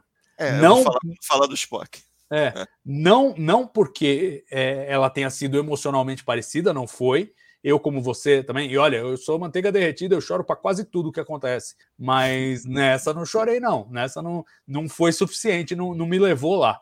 É, mas assim, o fato dele ter visto esse sacrifício nobre, eu acho que ilustra e informa o que ele viria a fazer em A Ira de Khan. Isso eu gosto, essa ressonância eu gosto é, entre o que ele viu aí e, e uma certa solenidade. De novo, se aquela cena do episódio 2 não é com a Uhura, é com Spock. Porque o Spock brinca de jogar cenoura e, e faz a comunicação telepática e tal. Então, assim. É, eu imagino que algumas cenas com o Spock ficaram na montagem de alguns episódios, entendeu? Talvez É tivesse mais material com eles, É possível. talvez. Porque tem, tem uma despedida solene ali, né? Quando Sim. o, o, o Hammer manda um vida longa e próspera tal, tem uma despedida solene com relação ao Spock. Inclusive uma relação maior entre os dois, né? O que, que você achou, Murilo, do- da, da morte Fala, do. Hammer aí, em, em, em solo aí nesse, nesse episódio e no arco dele como um todo? Cara, eu acho que vocês falaram tudo assim sobre esse arco, eu concordo plenamente. Sim, o Hammer nunca foi um personagem. Eu tinha falado isso a última vez que eu que eu tentei ao vivo, que o Hammer não era um personagem que assinava. Falei que ele era um personagem que pra mim era 101% escada pra Uhura e tudo bem, a gente vê uma Uhura com muito medo. Ela fala pro, pro Spock no primeiro episódio, eu acho, que ela não tinha que ela não tinha certeza se ela realmente queria estar na Força Estelar, se aquele realmente era o lugar dela. Eu acho que todo esse arco do Hammer serve pra ver a Uhura que nós vamos encontrar lá na série clássica, entendeu? Acho que ele, ele serve de escada e serve pra eh, fechar o arco dela. Eu não vou sentir falta nenhuma do Hammer, assim, sinceramente. Eu acho que teve uma boa construção também por um outro. Na série clássica a gente sabia que a gente nunca ia perder um personagem regular. Aqui a gente vê com a morte do Hammer que todos os personagens podem morrer em qualquer episódio. Óbvio, a gente sabe que o Pike vai morrer, que o Ogro não vai morrer, que o Spock não vai morrer. Mas a gente vê que esses personagens realmente correm risco a sair nas missões ava- avançadas, diferente da série clássica. Então eu achei que a morte dele veio em excelente hora, tanto para fechar o arco da Uhura, tanto para criar esse conceito de um contraste com a série clássica, e não, eu não vou sentir falta. Então, tá bom, que bom que mataram ele. Tá bom. Tá, mas Salvador, fazer uma pergunta.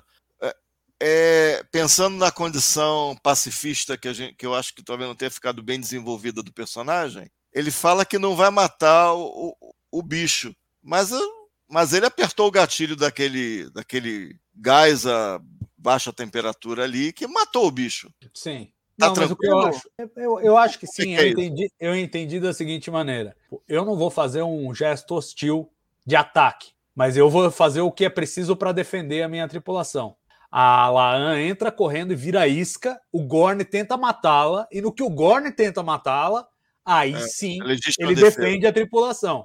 Tá, Fala, tudo bem. preciso defender. Então acho que o- a, a- Assim mecânica é. essa. Tá. Né? E que é uma coisa que ele já tinha batido de novo. Quando você olha, quando você olha o arco do Hammer, você vê que tá tudo lá. Ele falando que pacifismo não é passividade, né? Ele fala lá para o Rura no, no 104. Então, assim, é, eu acho que o Hammer, sinceramente, foi bem resolvido como arco. Me frustra porque eu gostaria de ver mais o personagem, diferentemente do Murilo, eu não estava querendo ver ele pelas costas, eu gostava dele.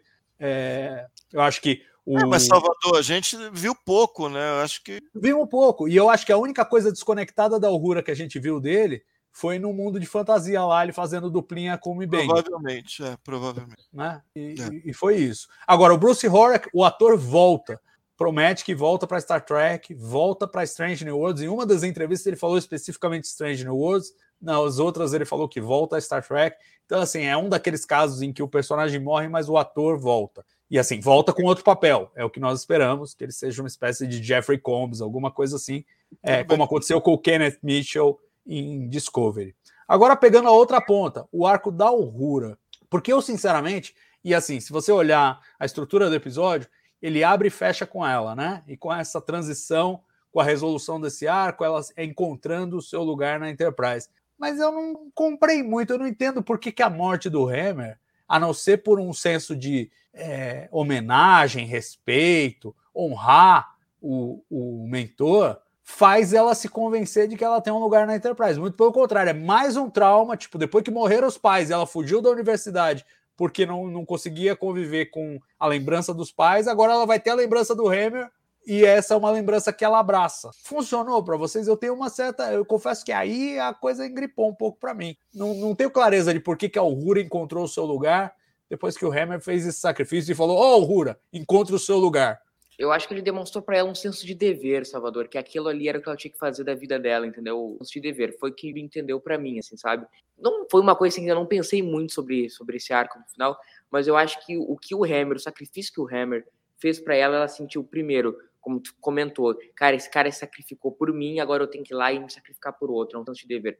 Foi o que eu entendi. Eu acho que ela, é, pelo menos a versão que o Hammer dá da situação dela, que é uma pessoa que tinha dificuldade para criar laços devido à perda dos pais em tenra idade, né? Então eu imagino que de alguma maneira a, a morte dele apontou no sentido de que sim, é, eu posso perder, mas eu posso ter coisas maravilhosas, como ela menciona no, no, no monólogo inicial, eu imagino. Então você acha que funcionou para você essa transição? Eu imagino que sim. E, e, bem, e sendo bem sincero, eu acho que a, que a Uhura é, é, é um bom personagem, é uma boa versão da Uhura e a atriz a atriz vendeu o peixe muito bem vendido. Não, eu acho. Ela, ela é uma Imagino que seja um, até um MVP aí desse episódio, a Horror. É mesmo? Pô, legal. Acho que ela, a, a Cecília Gooden, acho que. Não, eu acho, eu acho a Cecília Rose Gooden é maravilhosa e eu gosto eu, da versão que ela é meio que. Né, que, o que chama atenção é Spock e Fanpack, mas ela meio que, talvez sem chamar tanta atenção, ela fez um trabalho bastante bom e, e vendo o trailer do, do 10, ela, ela já com a roupa mais, é, mais próxima da Uhura, né, Tenente Uhura. Tá no trailer, gente, não é spoiler, pelo amor de Deus. Com, com os apetrechos, com, o, com as argolinhas da Uhura e tal. Você consegue ver a Uhura na atuação dela. Talvez perfeita, ou, perfeita nunca vai ser, idêntica nunca vai ser, mas é muito diferente a abordagem do que da, do que na, na linha Kelvin, né? E a gente conhece muito Saldana, que era era uma Uhura, era uma mulher chamada Uhura. Aqui é. não, a gente vê a. Exato. A gente vê muito da Uhura. E a gente conhece muito mais eu, da eu nesse... acho que merece é, é, é, bastante elogio a atuação dela. E, a personagem também eu acho que caminhou bem. É, e quase tributário, né? Porque ela mostra que tem várias habilidades, que agrada as pessoas, que as pessoas gostam dela. Né? Teve o fanservice ali no começo com o pai, que tal, é inevitável, mas foi mostrado em tela o quanto ela é capaz. Às vezes você faz um fanservice que, que, que para você acreditar que a pessoa é fera, o fanservice tem que cobrir aquilo, não, aquilo tudo. Mas é, foi mostrado que ela é muito capaz, que ela é realmente capaz. Ao longo da temporada e nesse episódio, ela vai lá e enfrenta o bicho mesmo, né? Então, é. ajuda na engenharia, entendeu? No final, a atuação dela, quando, quando o Hammer está lá, inevitavelmente literalmente caindo no abismo. A atuação dela é convincente, boa. Então, eu acho que ponto positivo. Se tem um ponto positivo, sem é dúvida é nenhuma é esse. É.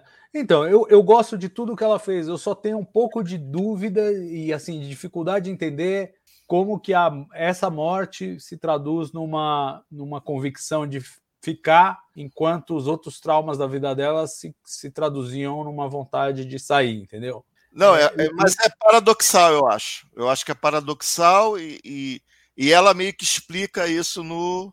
Agora. No discurso, não, não, é o Hammer que né? fala. É o Hammer que fala.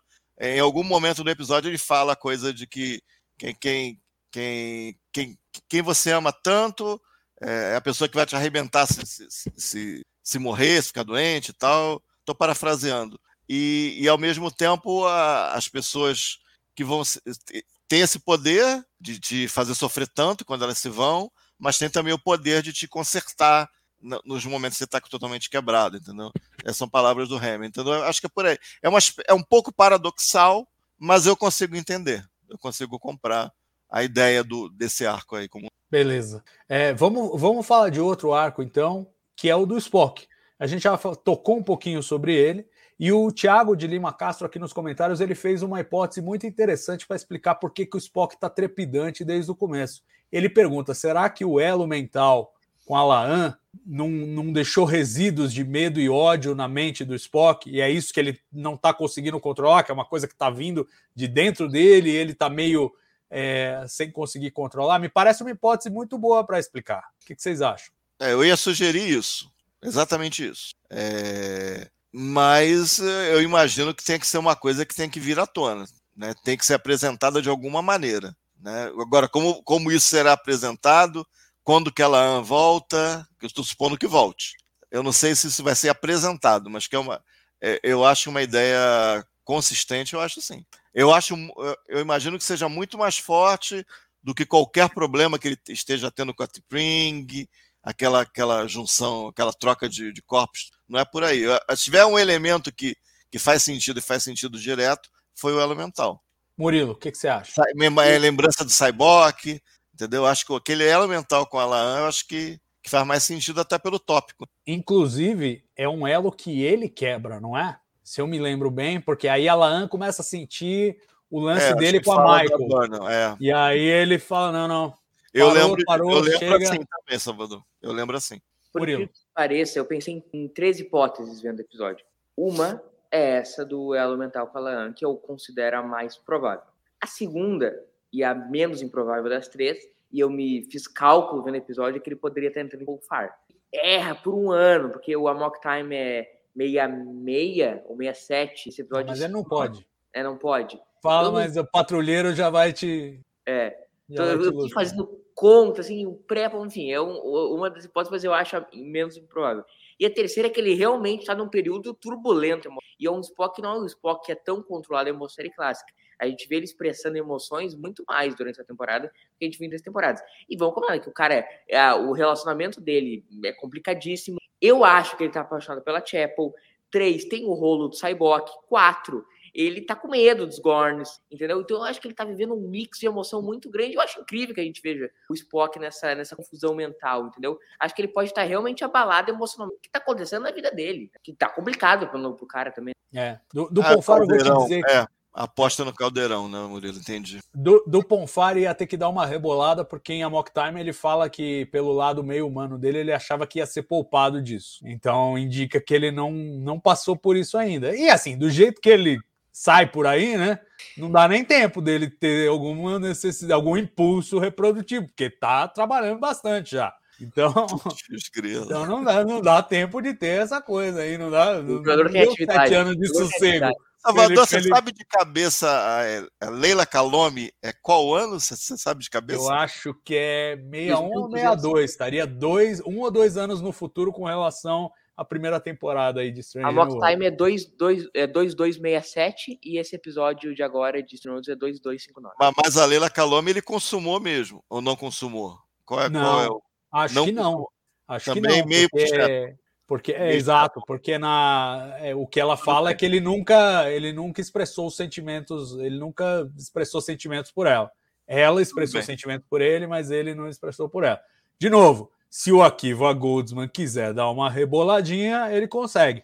Mas, em princípio, a interpretação é de que não, a Leila ficou a ver navios, a exemplo da Chapel. É, é o que eu imagino, mas essa é uma história que está no futuro ainda, né? E se a gente vai ver Roger Corby, o que parece que vamos ver, porque o Akiva já falou no Twitter stand by, para quem falou do Roger Corby, eu acho que a Leila Calome também tem que estar por aí. Fala, Murilo. Não, mas assim, ó, nós estamos falando da segunda hipótese. Agora, voltando à hipótese do caldeirão. Cara, eu tô apaixonado por Spock Chapel. Tô- Dane-se o cano, eu tô quase tô falando. Eu tô apaixonado por esse casal. É fantástico. É fantástico. Então, mas eu acho que essa tensão funciona tão bem que me lembra um pouco é, Mulder e Scully, sabe? Hum. Se, se, se quebrar a tensão e consumar, vai dar uma estragada. Deixa assim que tá. Eu acho que esse é um dos pontos do drama do Spock. O Spock, eu acho que o Spock tá apaixonado pela Chapel, e como ele reprime tantos sentimentos muito óbvios, ele não consegue digerir o que é isso. Esse é mais um ponto no drama emocional que o louco tá Então, e por isso que a Chapel vai casar com o primeiro que aparecer na frente dela, que é o Roger Corby. Espere aí que você vai ver. Então, é, é isso. É, eu, eu gosto como essas coisas estão fazendo sentido e acho que dão sentido para a história da série clássica. Fala, Não, mas é, eu achei legal é quando, quando ela percebe, vai atrás dele e ela segura o braço dele, sem medo que, ela vai, que ele vai enche- encher ela de porrada. Né? É, e é um É, momento bem intenso, legal, porque a gente vê que ele legal. tá. Porque ela sabe Fora que o vulcano descontrolado é, é, é um negócio meio. É literalmente insano. Né? Literalmente, coisa de maluco. E ela Então, experimentaria isso ela, ela depois, né? sabe que está correndo perigo ali. Ela sabe. E aí, quando ela segura, até tem um ângulo baixo, né? Quando ela segura o braço dele, é, é, eu achei legal. Isso aí realmente Aquela bem é feito. boa demais. É, não, eu, eu, eu gosto. Embora eu tenha achado, assim, assistindo ao episódio, agora conversando com vocês, destrinchando. Porque essa cena não é tanto. é- é- é- eu acho que é um sentimento mais nobre. é, não é só tesão, não é só luxúria, né? Não. É amor mesmo. A Chapa eu acho que eles têm uma identificação. provavelmente está amando o Spock, literalmente mesmo. E eu acho que o Spock É. é mesmo. Entendeu? Isso aí, nessa cena ficou bem claro. Entendeu? É. Bem legal. Não, e, e- e Isso aí- é, eu, eu tô achando bem bem legal. feito. É, Bem Eu feito. também, t- também acho isso. Agora, eu confesso que assistindo ao episódio, eu achei que tava meio over o negócio do Spock. Vocês é que plantaram a sementinha aqui de, ó, não, tem mais. essa é uma treta que tá permeando o episódio, mas que é setup também, para a gente entender o que está acontecendo na cabeça do Spock. Pode ser o Mind Meld aí com a Laan, pode ser alguma outra coisa, o caldeirão e tal, mas é uma coisa que não é tipo, ah, jogamos aqui por jogar. Acho que vão trabalhar ainda. É, principalmente porque é antes da confusão, entendeu? Isso que eu tô falando. Tá no texto, é Are you so jump? O Mibenga fala, né? Tá no, tá, tá no texto do roteiro. E o Mibenga, então, quando é para chamar Kirk... atenção mesmo. Quando Entendeu? o Sam Kirk ameaça perder o controle lá, o Mibenga só cochicha pro pai que, ó, posso dar um sedativo aí no rapaz. Eu pensei em outra coisa, não pensei em sedativo, não. Eu pensei em dar uma paradinha.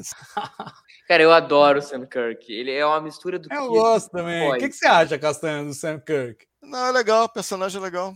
não tem nada, tem nada, errado. Em princípio, não tem nada eu errado. o tipão... Só que ele vai sair, né? Ele vai Provavelmente. É, em algum momento ele tem que sair. É. Em algum momento ele tem que sair. Não tem nada de errado. É, ele é oficial. Ele, talvez seja interessante, se for bem feita, a dinâmica dele e do Jim Cook.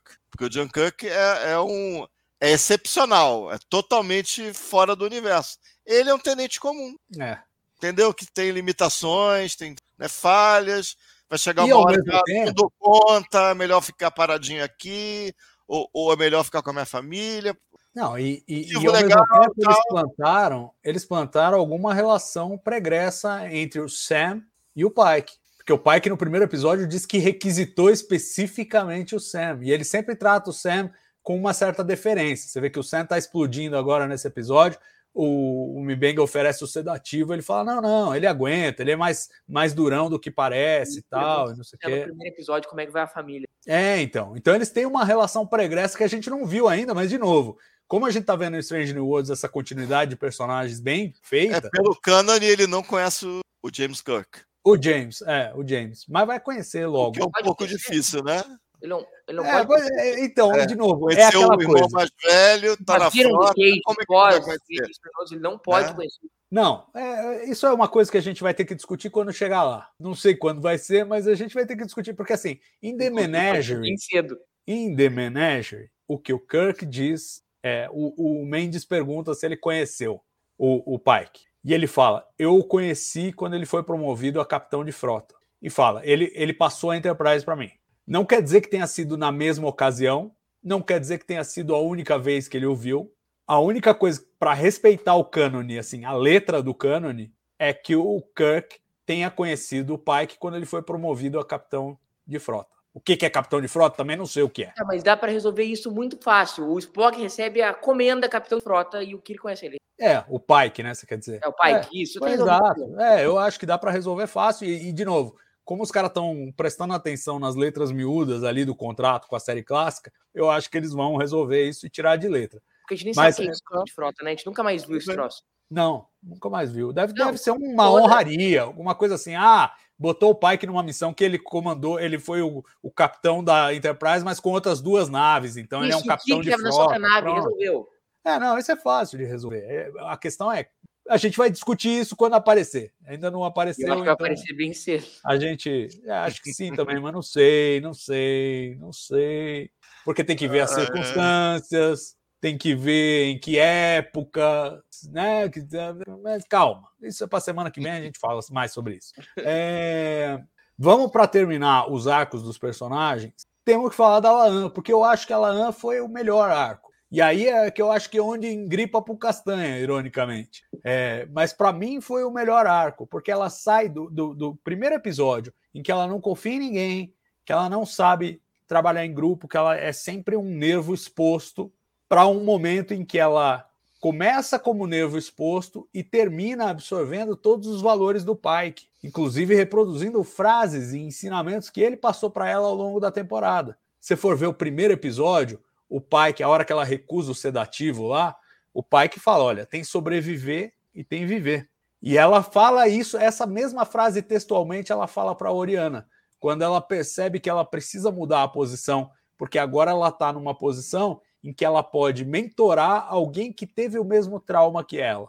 Né? E, e eu acho que esse espelho que tem com a Oriana versus a pequena Laan, para mim funcionou muito bem. E o arco dela, esse sim eu acho absolutamente bem resolvido. Como ela faz essa transição e chega ao final do episódio falando: não, É, bom, primeiro, o sangue frio e a mentalidade para praticamente bolar o plano para pegar os Gorns, que realmente teria que ser uma coisa que parte dela. Ela está sempre dois passos à frente do resto da tripulação.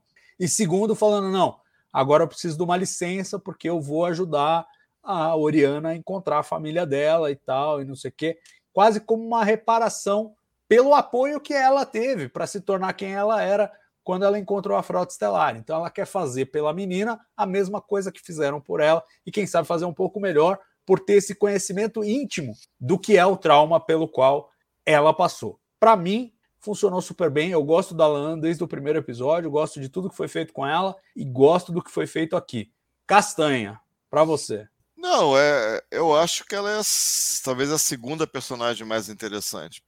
Pelo que vimos em tela nessa, nessa primeira temporada, ela só perde para o Pike, eu acho. Porque eu acho a história do Pike, a história dos cristais, eu acho uma história interessante. Eu gosto dessa história. Ele saber quando vai morrer, a coisa das crianças, no caso do pai que eu achei, eu achei interessante, bem feito. Eu acho que na semana que vem isso vai ser retomado de uma maneira boa, espero. Né?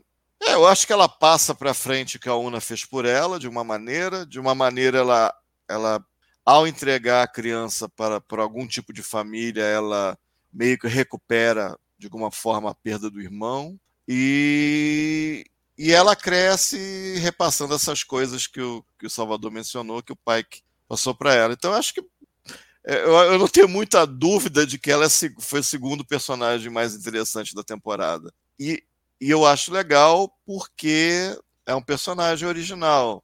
Isso eu acho legal, isso é importante. Tá?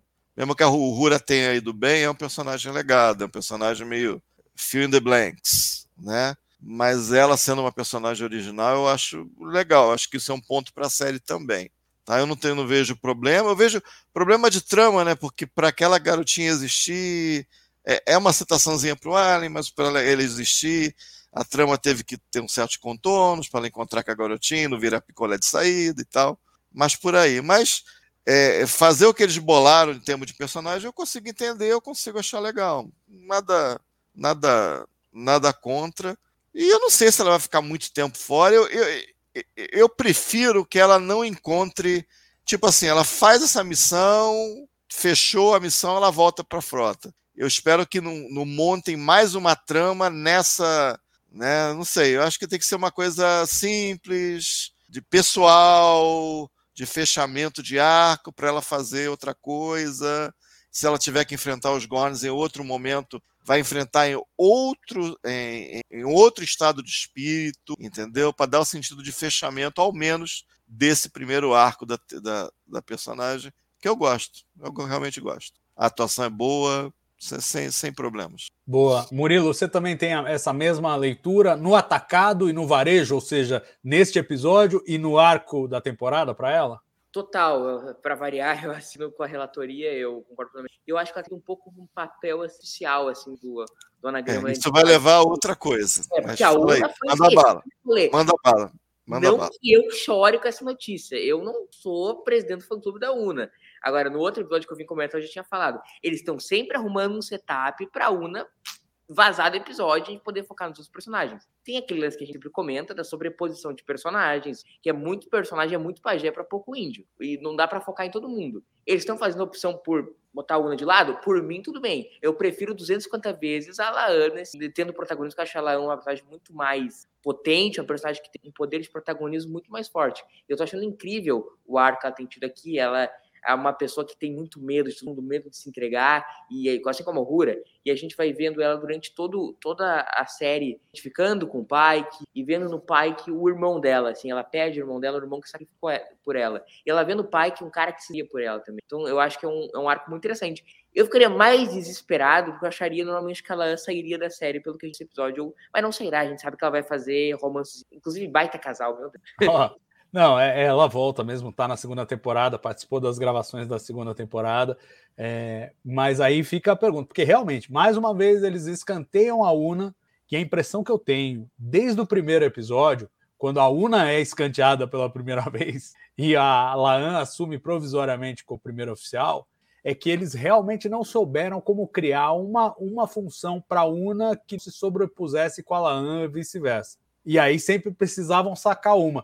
E pergunto para o Castanha agora: essa coisa de tirar um pouco a, a Laan de escanteio, sabe-se lá quanto tempo ela vai ficar nessa missão aí, se já volta no próximo episódio, se vai demorar é, alguns episódios para voltar no segundo ano, mas é um, é uma, um facilitador para tentar trazer a Una de volta é, para a série de, com uma presença um pouco maior, porque realmente a Una é um dos personagens que, por incrível que pareça, apesar de todo o suposto protagonismo que deveria ter, ficou devendo até agora nessa temporada, né, Castanha? É, problemas. É, a Alaan parece que foi um personagem, ou pela personagem em si, ou por ser a mina dos Gorns, foi um personagem que meio Akiva Goldsman ou os poderes envolvidos é, é, tomaram como tipo é o pet project, é, é, é a minha queridinha. Então, sendo a queridinha, o que está em volta sofreu um pouco, né?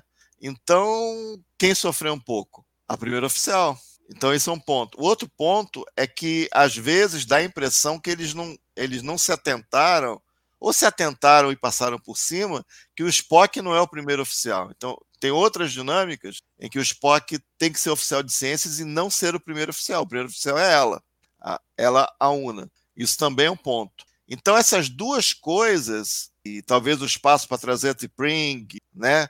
Comeu mais um pouquinho de, de espaço que poderia ser usado para desenvolvimento da UNA, é, é, ficou meio difícil, entendeu? É, ela é creditada no final com destaque, com cláusula. Então, em tese, ela está ganhando um salário próximo aos, aos dois outros, o outro, eu digo, Enson Mount e Ethan Peck. Então, ela está ali para carregar o piano também. Para estar tá está tá bem presente nas cenas, carregando as cenas. Então, isso não é, não é trivial. Então, eu acho que eles sabem disso. Eu acho que é muito óbvio que, que, em termos de tempo de tela, em termos de importância, em termos de escanteamento explícito da personagem, é, é, ficou um pouco estranho. Esses dois, esses dois motivos que eu dei explicam parte, mas não sei se explicam tudo. Às vezes, eu, às vezes tem cenas, eu não sei se tem alguma coisa a ver com a pandemia.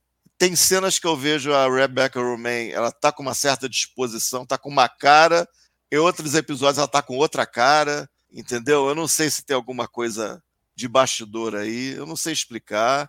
Não sei, é um feeling, né?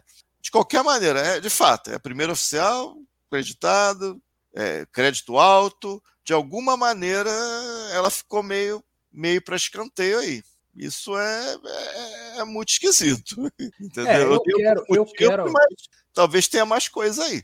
É, eu quero acreditar que é o seguinte: fizeram duas temporadas back-to-back aí praticamente, filmaram uma, em seguida já foram filmar a outra. É, eles têm muitos personagens para servir. As duas têm 10? As duas têm 10. As duas têm 10. E, e, assim, a, a gente vê personagens que não foram atendidos e que mesmo assim os atores estão entusiásticos, como por exemplo a Melissa Navia com, com a Ortegas.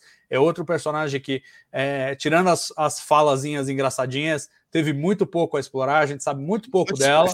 Muito é, e eu acho que esse entusiasmo é, só pode ser justificado pelo fato de que, olha, nós sabemos, são só 10 episódios por temporada, mas a gente tem aqui na segunda temporada isso, isso, isso preparado para você e tal, e não sei o quê. Porque senão, como é que você mantém essa galera descontente? É, aparentemente, a Rebecca Romain, pelo menos no, aí no, na, nas entrevistas que faz e tal, não parece estar descontente né? O que seria o caso se ela se sentisse desassistida, do tipo, ah, eu sou uma das protagonistas da série e vocês não me dão com que trabalhar. Né? Me deram um ah, episódio e foi isso. Agora me ocorreu uma coisa. A Uhura tá nos 10 episódios da segunda não tem como saber? Não tem como não saber. Não tem como saber, mas eu, eu suponho que sim, porque tá foto, eles estão filmando lá direto e, e ela, e ela tá lá, e eles não vão ejetar a Uhura. A Uhura já está onde ela precisa estar. Tá. Eles iam mandar embora da nave para depois trazer de volta. Eu acho que, acho que ela fica. Ela fica até o Kirk chegar lá. Então, é, é, não acho que vá sair. Agora, uma pergunta que a gente tem que colocar, já que estamos falando de Uhura, vai sair, não vai sair, personagens legados, é o seguinte: Hammer saiu. A Enterprise está sem engenheiro-chefe. Quem vem aí? Scott? Murilo. Vem? Eu acho, eu, não, eu acho que eles montaram, assim, a bola tá quicando, é só fazer o gol Daí eu achar que eles deveriam fazer isso, eu não sei. Eu acho, eu tenho uma opinião pessoal que eu acho que Salvador sempre fala. Eu acho que até o final da temporada nós vamos ver, velho, todo mundo. Nós vamos ver Sulo, nós vamos ver Tchekov, nós vamos ver McCoy, vamos ver to- de qualquer jeito, nós vamos ver todo mundo. Será que será a hora de introduzir o Scott? Talvez seja. Vamos ver como é que eles vão fazer. Talvez no final desse episódio aí, ó, pintou um engenheiro-chefe, aí pinta uma voz escocesa no, no telefone, no, no comunicador, entendeu? Acho que eles estão com um setup para fazer isso. Se eles deveriam fazer, I don't know. Aí não, que nem a, diria a nossa, um grande filósofo brasileiro, não tenho opinião sobre isso. Castanha, Claro. foi você, cara. Cara, eu não sei. Depois você dá, finaliza com a opinião sobre o Cânone, Salvador. Mas eu não tenho problema, que eu não tenho. Na minha cabeça eu não vejo um outro nome. Porque tem que ser um nome de peso, né? Ele- Eles estão enfiando, enfiaram vários legados, né? E né, eles, eles vão continuar enfiando legados. Eles querem um, um nome para colocar na rede social, para divulgar. Não vai ser alguém obscuro, entendeu? Eu não tenho um obscuro para colocar que já pré-exista. Então, o Scott mesmo. Mas uma coisa que eu te digo, eu quero que seja engenheiro-chefe. Eu não quero ficar nave sem engenheiro. O engenheiro-chefe tem que ser um regular. Também. Se não for, vai ser um erro. O Scott é velho, né? Encaixa no cânone. O Scott é veião.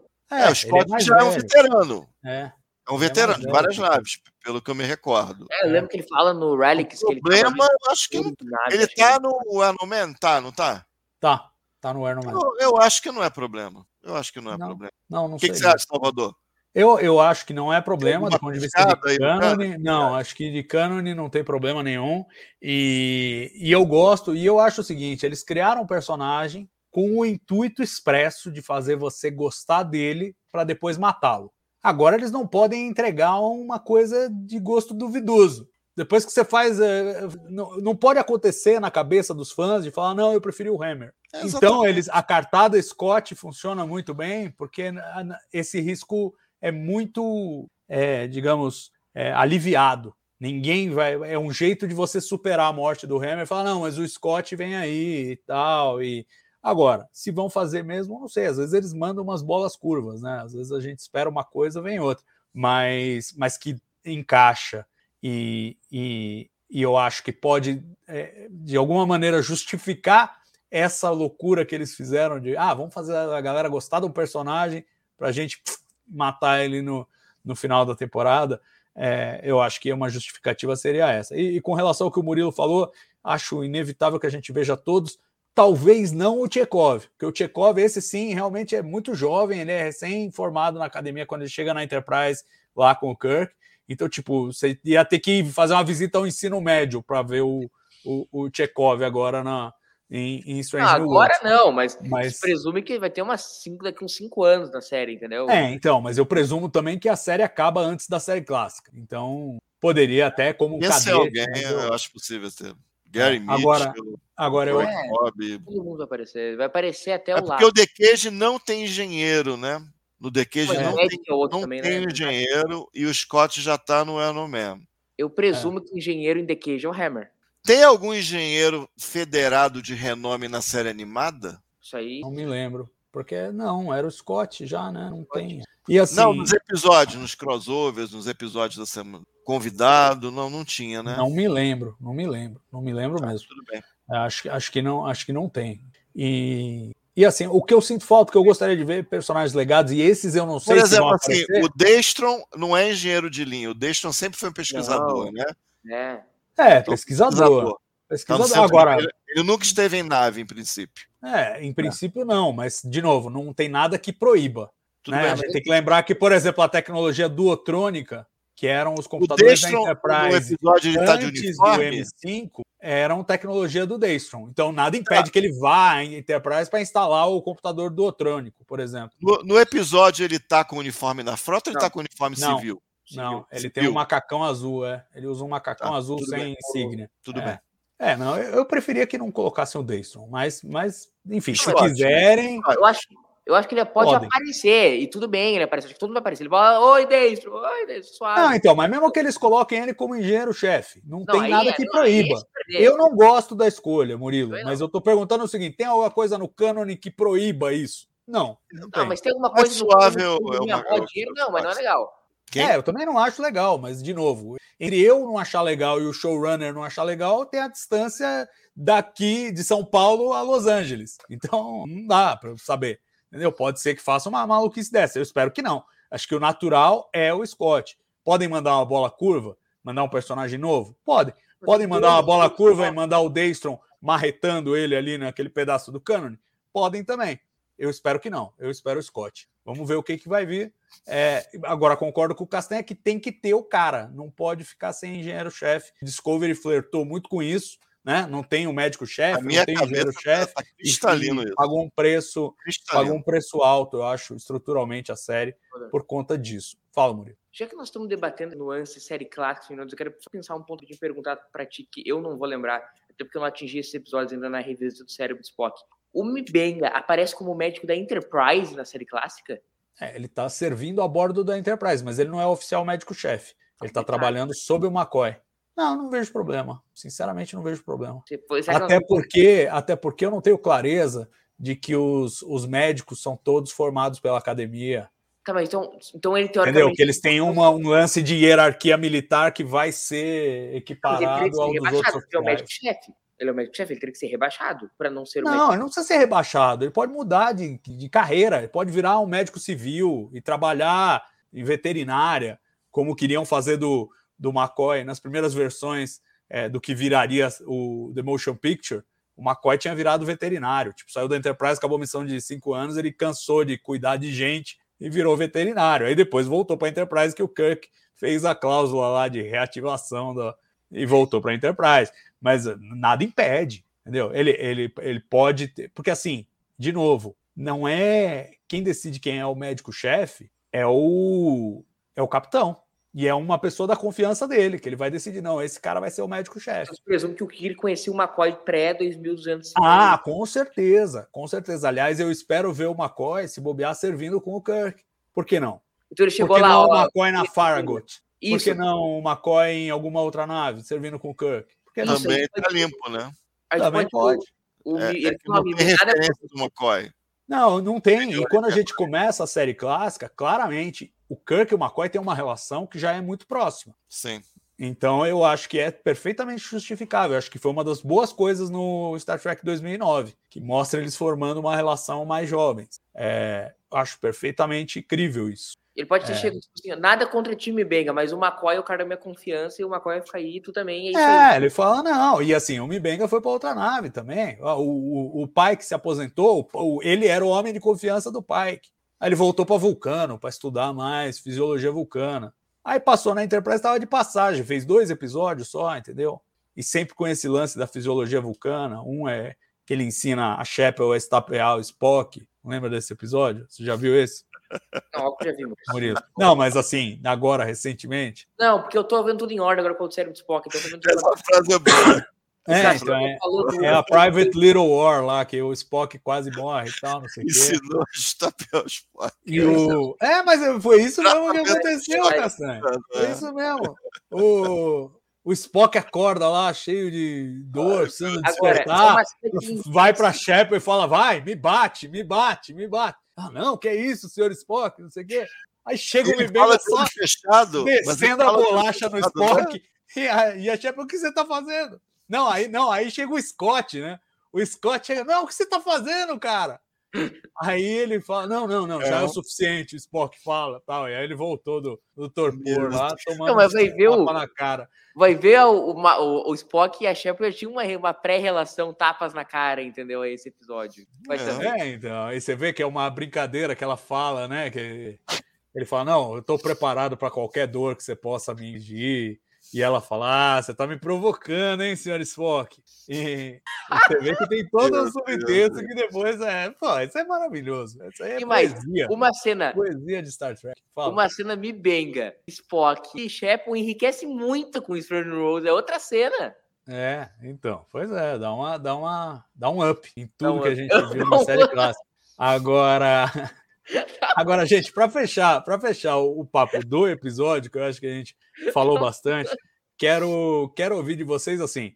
É, é uma pergunta que eu faço sempre, todos os programas, às vezes no começo, às vezes no final. Esse deixei para o final, porque eu senti que essa foi uma aventura particularmente é, digamos, orientada à trama.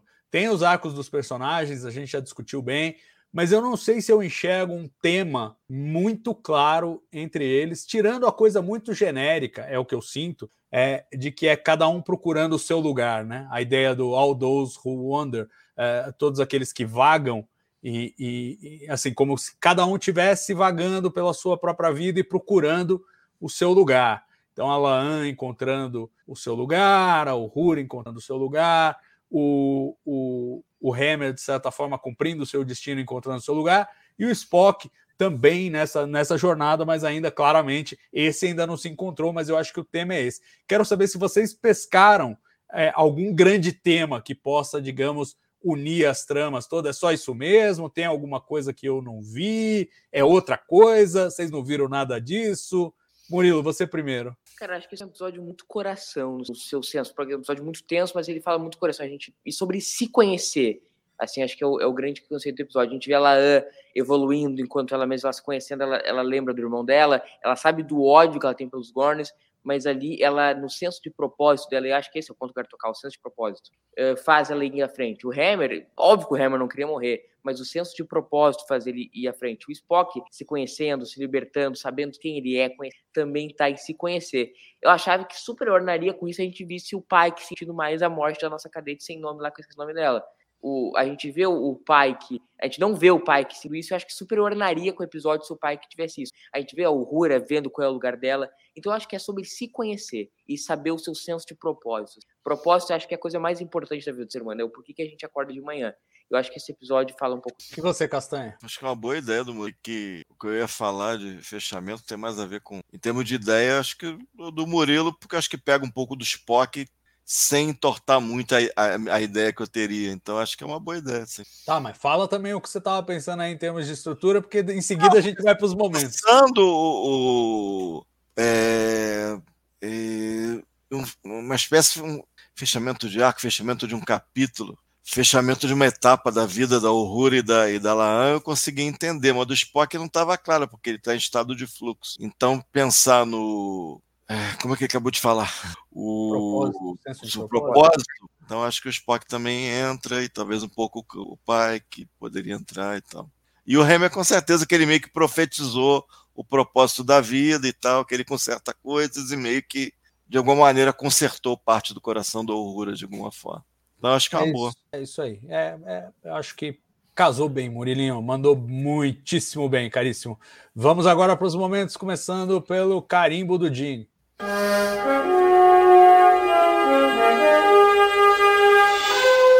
Mais um episódio que eu não sei se o Dini carimbaria alguma coisa aí que a gente viu.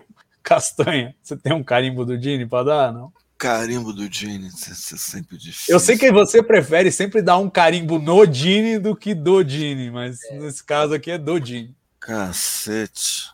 Ah, trabalho em, não trabalho em equipe é meio. Trabalho em equipe, ok.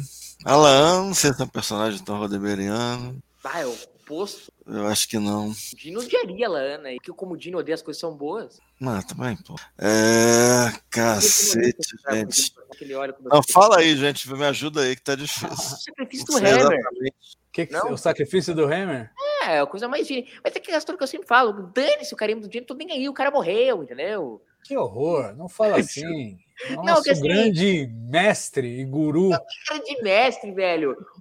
Quem ouve o sério do Spock sabe que eu tenho um problema sério com o Gene. Assim, tudo bem, legal. O Gene é um gênio, um visionário, mas, tipo, cara, ele, ele, ele gostava de muita coisa horrorosa e desgostava de muita coisa muito boa, entendeu? Então, às vezes, ter um ah, descarinho é, é melhor. Não, então, mas é, mas é aí que tá. Aqui o exercício é se colocar no lugar do que ele gostaria. Você não precisa gostar, ele é que precisa gostar. Tá, ele, ele gostou então do sacrifício, ele gostaria do sacrifício. Então tá bom. Eu, eu vou votar nos Gorns Monstro, em homenagem a The Man Trap, episódio que estreou a série clássica, um dos primeiros episódios, a trama original, o, o springboard era dele, e, e eu acho que aquela, aquela sofisticação maior do alienígena que de repente vira é, uma outra coisa. É, bom, tudo bem, teve um pouco os talosianos, mas meio dúbia, mas é uma coisa que vai ficar mais forte com o Gene Kuhn. Acho que o Gene Roddenberry não tinha o menor problema com um, um alienígena como um monstro de sal de The Man Trap, que é tipo, só um monstro está matando a nossa tripulação, vamos É. matar o monstro. Jornada E fossem vários main trap, jornada não seria jornada. Não seria, não seria. Mas o É. fato é que ele É produziu. ironia assim, que o primeiro episódio exibido, né, seja justo um. é. Por exemplo, ele ficaria É, eu acho que é um ponto fora da curva, mas mostra que ele estava disposto a fazer esse tipo de história também. Então, eu acho que, de certa maneira, valida o conceito desse episódio. Embora, claro, eu acho que se o Gene Roddenberry fosse vivo hoje, ele não ia carimbar quase nada, até pelo senso de propriedade excessivo que ele sempre teve com Star Trek depois, é, depois da série clássica. Vini ficaria horrorizado, por exemplo, uma coisa que é, pra mim é a melhor coisa do episódio, que é a obsessão deles em matar a criatura. Ele ficaria, ah, porque não tem Então, mas é, de novo, e do, do produtor de The Man Trap. É. É, o Gene era um cara cheio de contradições, é verdade. Ele ia falar tudo isso, apesar de ter produzido The Man Trap como um dos primeiros episódios da série. É episódio que ele reescreveu e tudo, então não tem muito para onde correr ali. É, Bom, vamos fazer agora então o momento chip de emoção.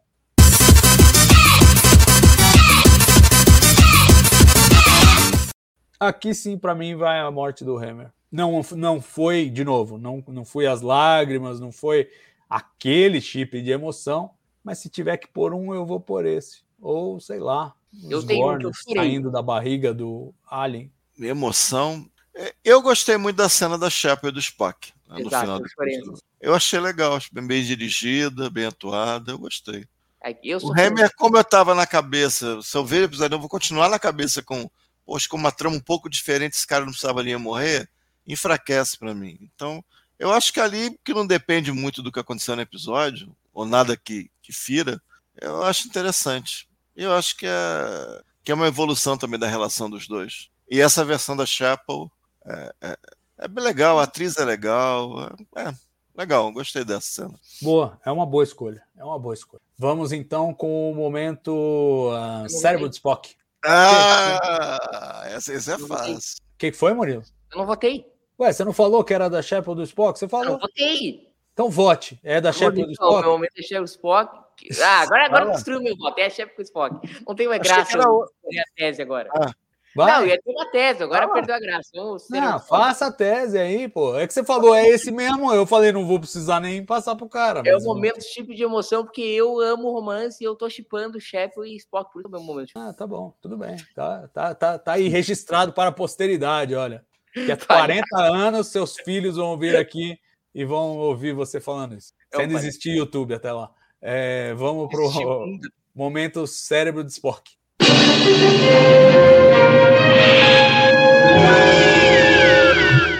A primeira pergunta é: o momento cérebro de Spock é com Spock? Qual é o momento cérebro de Spock É, para você, eu- Murilo? Vai, vai, Castanha. Vai. É, Tem, é, tem alguns, mas eu, mas eu acho que a criatura arrastando o cara para a escuridão é muito bizarro. Eu achei muito esquisito. É, o Você, outro, os outros seriam aquela coisa que eu falei. é, dependendo do grau de ciência, será que aquelas cenas em que o, o Spock começa a berrar e usa a lança e, a, e ela joga o phaser para o lado e tenta provocar, dependendo do grau de ciência que você associa essas criaturas, é uma cena engraçada, é uma cena boa, não sei, é meio esquisita, mas com certeza, puxando o tenente Duke, sei lá, para a escuridão, eu achei meio esquisito. Achei talvez o Pike bobeando ali, não dando um tonteio também é meio estranho, mas a puxadinha, de, de pronto, é a puxadinha. Você, Murilo. Cara, eu entrei e eu ia votar na escalação do Pike, o grupo avançado, com o Cérebro de Spock. Achei deixado o momento mais tosco. Mas a tua argumentação me convenceu um pouco, assim. Mas então eu vou ficar meio sem voto. Mas vou dizer que o meu voto anterior era esse. Quero consultar vocês sobre um comentário que passou aqui no chat. O Pedro Espíndola f- sugerindo que o cérebro de Spock fosse o Mibenga chamando a Oriana de filha. Ele achou horrível e forçado. Vocês acharam? É, sabe por quê? Porque eu até agora eu não sei quem sabe que a filha, que ele tem uma filha e que a filha estava no buffer. A Una. Ou Eu seja, eu a não Una sei sabe. o que que Depois- ela pensou naquele momento. Acho que não Tipo, pensou nada. Não pensou nada, o cara tá O quê? despirocado. É, pô, hã? eu acho. Eu acho que Não pensou Mibenga nada. tá meio, tá meio dodóizinho, talvez. É, Não, claro que tá. Pra A não ideia é alongar- essa. é, para não alongar mais, seria razoável ter algum luto, ter alguma, né, É, alguma coisa fora de missão, não sei. alguma coisa. Eles estão, em princípio, acho- empurraram. É, então, mas eu acho que não empurraram, deixaram nessa zona cinzenta e por isso eu gosto dessa cena, porque, de novo, ele deve se perguntar, como nós nos perguntamos semana passada, o que foi real e o que não foi, na experiência que ele teve. Porque ninguém mais lembra, ninguém mais viu. Não, Então, Salvador, em- embora é- naquele momento ele. Não, Só não peraí. sabia nem que a filha existia. Não, sim, e acho que continua não sabendo. Acho que continua. Quem, quem não sabia, continua não sabendo. Acho que só a Una sabe. Nem o Hammer, porque o Hammer perdeu a memória. Então, se ele ficou sabendo, ele já deixou de ficar sabendo no final do episódio. O que eu tô querendo dizer é o seguinte: para mim funciona a cena do Mibenga chamando a Oriana de filha, porque aquilo, embora ele tenha, entre aspas, resolvido naquela experiência que ele teve eh, no episódio passado, da qual só ele lembra, é uma coisa resolvida entre aspas. Porque, de novo, ah, minha filha tá bem, eu tive uma visão dela adulta e ela tá, e ela foi para um outro plano e tal, e tal. Isso fica nas costas da mente do sujeito, cutucando ali, do tipo, será que eu imaginei tudo aquilo? Será que é real? Será que ela tá viva? Será que ela morreu? E eu, e eu acho que o melhor jeito de mostrar isso é com essas, digamos, essas, esses atos falhos. Seria melhor do que ele. Porque, assim, na cabeça dele é uma coisa que meio. Ah, tá bom, resolvi. Mas continua no subconsciente provocando. Por isso eu gostei. Porque é uma resposta subconsciente. Entendeu? Que aquilo aflora de algum jeito do tipo: isso não está resolvido na minha cabeça, mas ao mesmo tempo encaminhamos. Eu, eu gostei disso. E por isso estou perguntando para checar como bateu para vocês. Porque para o Pedro seria cérebro de Spock. Para mim não chegou perto Essa disso. história toda eu acho meio esquisita. Eu achei estranho. Então, E eu acho achei ele ruim. Não achei boa, não. E se o Mimenga tá de luto, ele teria que falar com mais alguém, teria que. Ele Ah, procurar também a não terapia, ele propriamente se tirar de serviço, talvez. Eu não sei. Eu não É, sei até que ponto teria que se desenvolver algum tipo a- de luto aí. E a Una Mas sabendo eu acho estranho ninguém saber, Salvador. Sei lá, eu acho Estranho. muito caprichadinha a trama, muito. Sei lá. Não, E a então, Una- essa é uma coisa que a gente achou que ia explodir na cara dele. Né? Do mesmo jeito que a gente acha que o negócio da Una vai ter consequências, de ser iliriana e tal, e não sei o quê, lá no começo, foi no mesmo episódio, a gente achou isso aqui ainda vai explodir na cara dele, ainda vão descobrir, ainda vai dar alguma merda, ele ainda vai ter que responder por isso e tal, e não sei o quê. Resolveram desse jeito que, em princípio, ele não precisa. A única accountability que ele tem agora é com ele mesmo, é com o que aconteceu, com o mistério do que aconteceu lá. Né? E eu acho que isso é uma questão psicológica. Agora, você imaginar que o médico vai se tirar de serviço porque ele acha que não. médico não faz isso. médico mete uma anfetamina e segue o lance. É, médico... tem alguma consequência do, desse luto, né?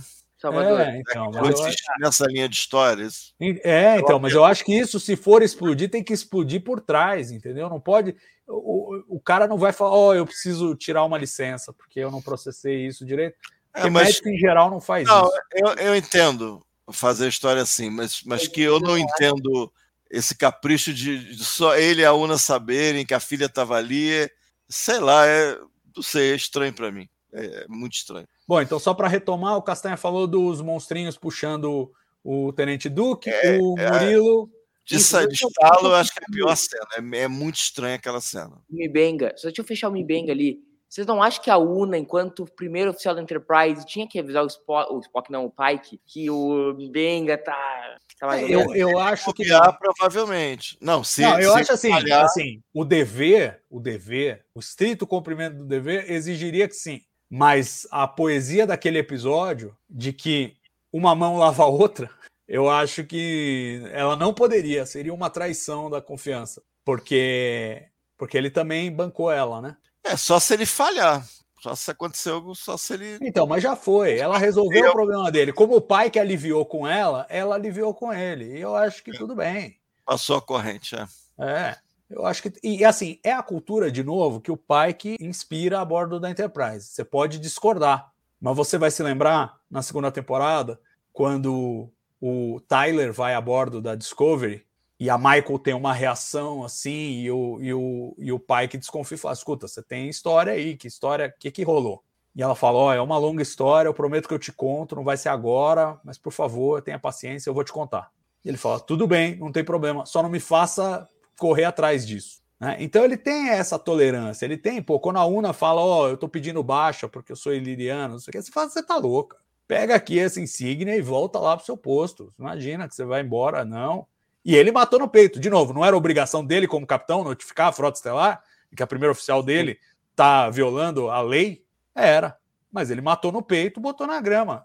A UNA fez a mesma coisa pelo Mibenga. Eu acho que tinha, era isso mesmo. E Star Trek sempre foi isso. O, o, o Sulu, o Kirk, eles são mais leais a eles mesmos, à tripulação, ao, ao, a, a camaradagem dos colegas ali, do que as normas da frota estelar. Não, isso é tradição, tá? Né?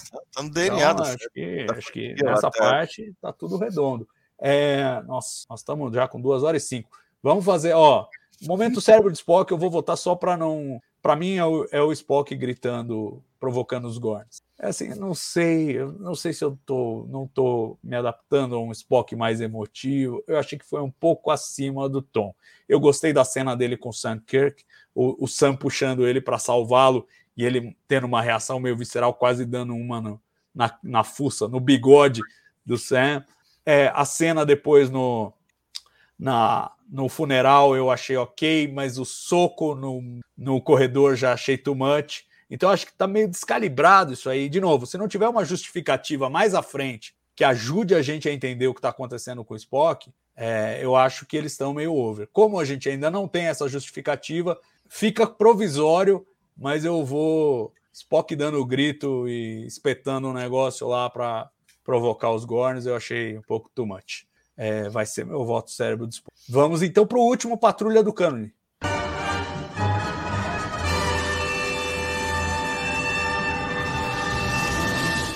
Alguém ficou como Comodoro Decker em algum ponto do episódio? Fiquei. Não, eu, é que eu, eu vi.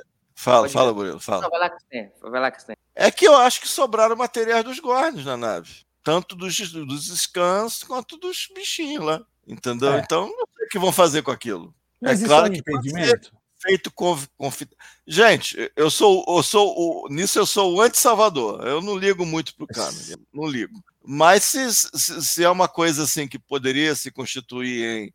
Ah, só sabemos que são os Gorns, tem uma, uma raça, tem essa forma, tem essas características, eles fazem isso, tem as naves do outro episódio, tal, tal, tal, tal, tal, tal, tal, tal, tal, tal, tal, tal, tal.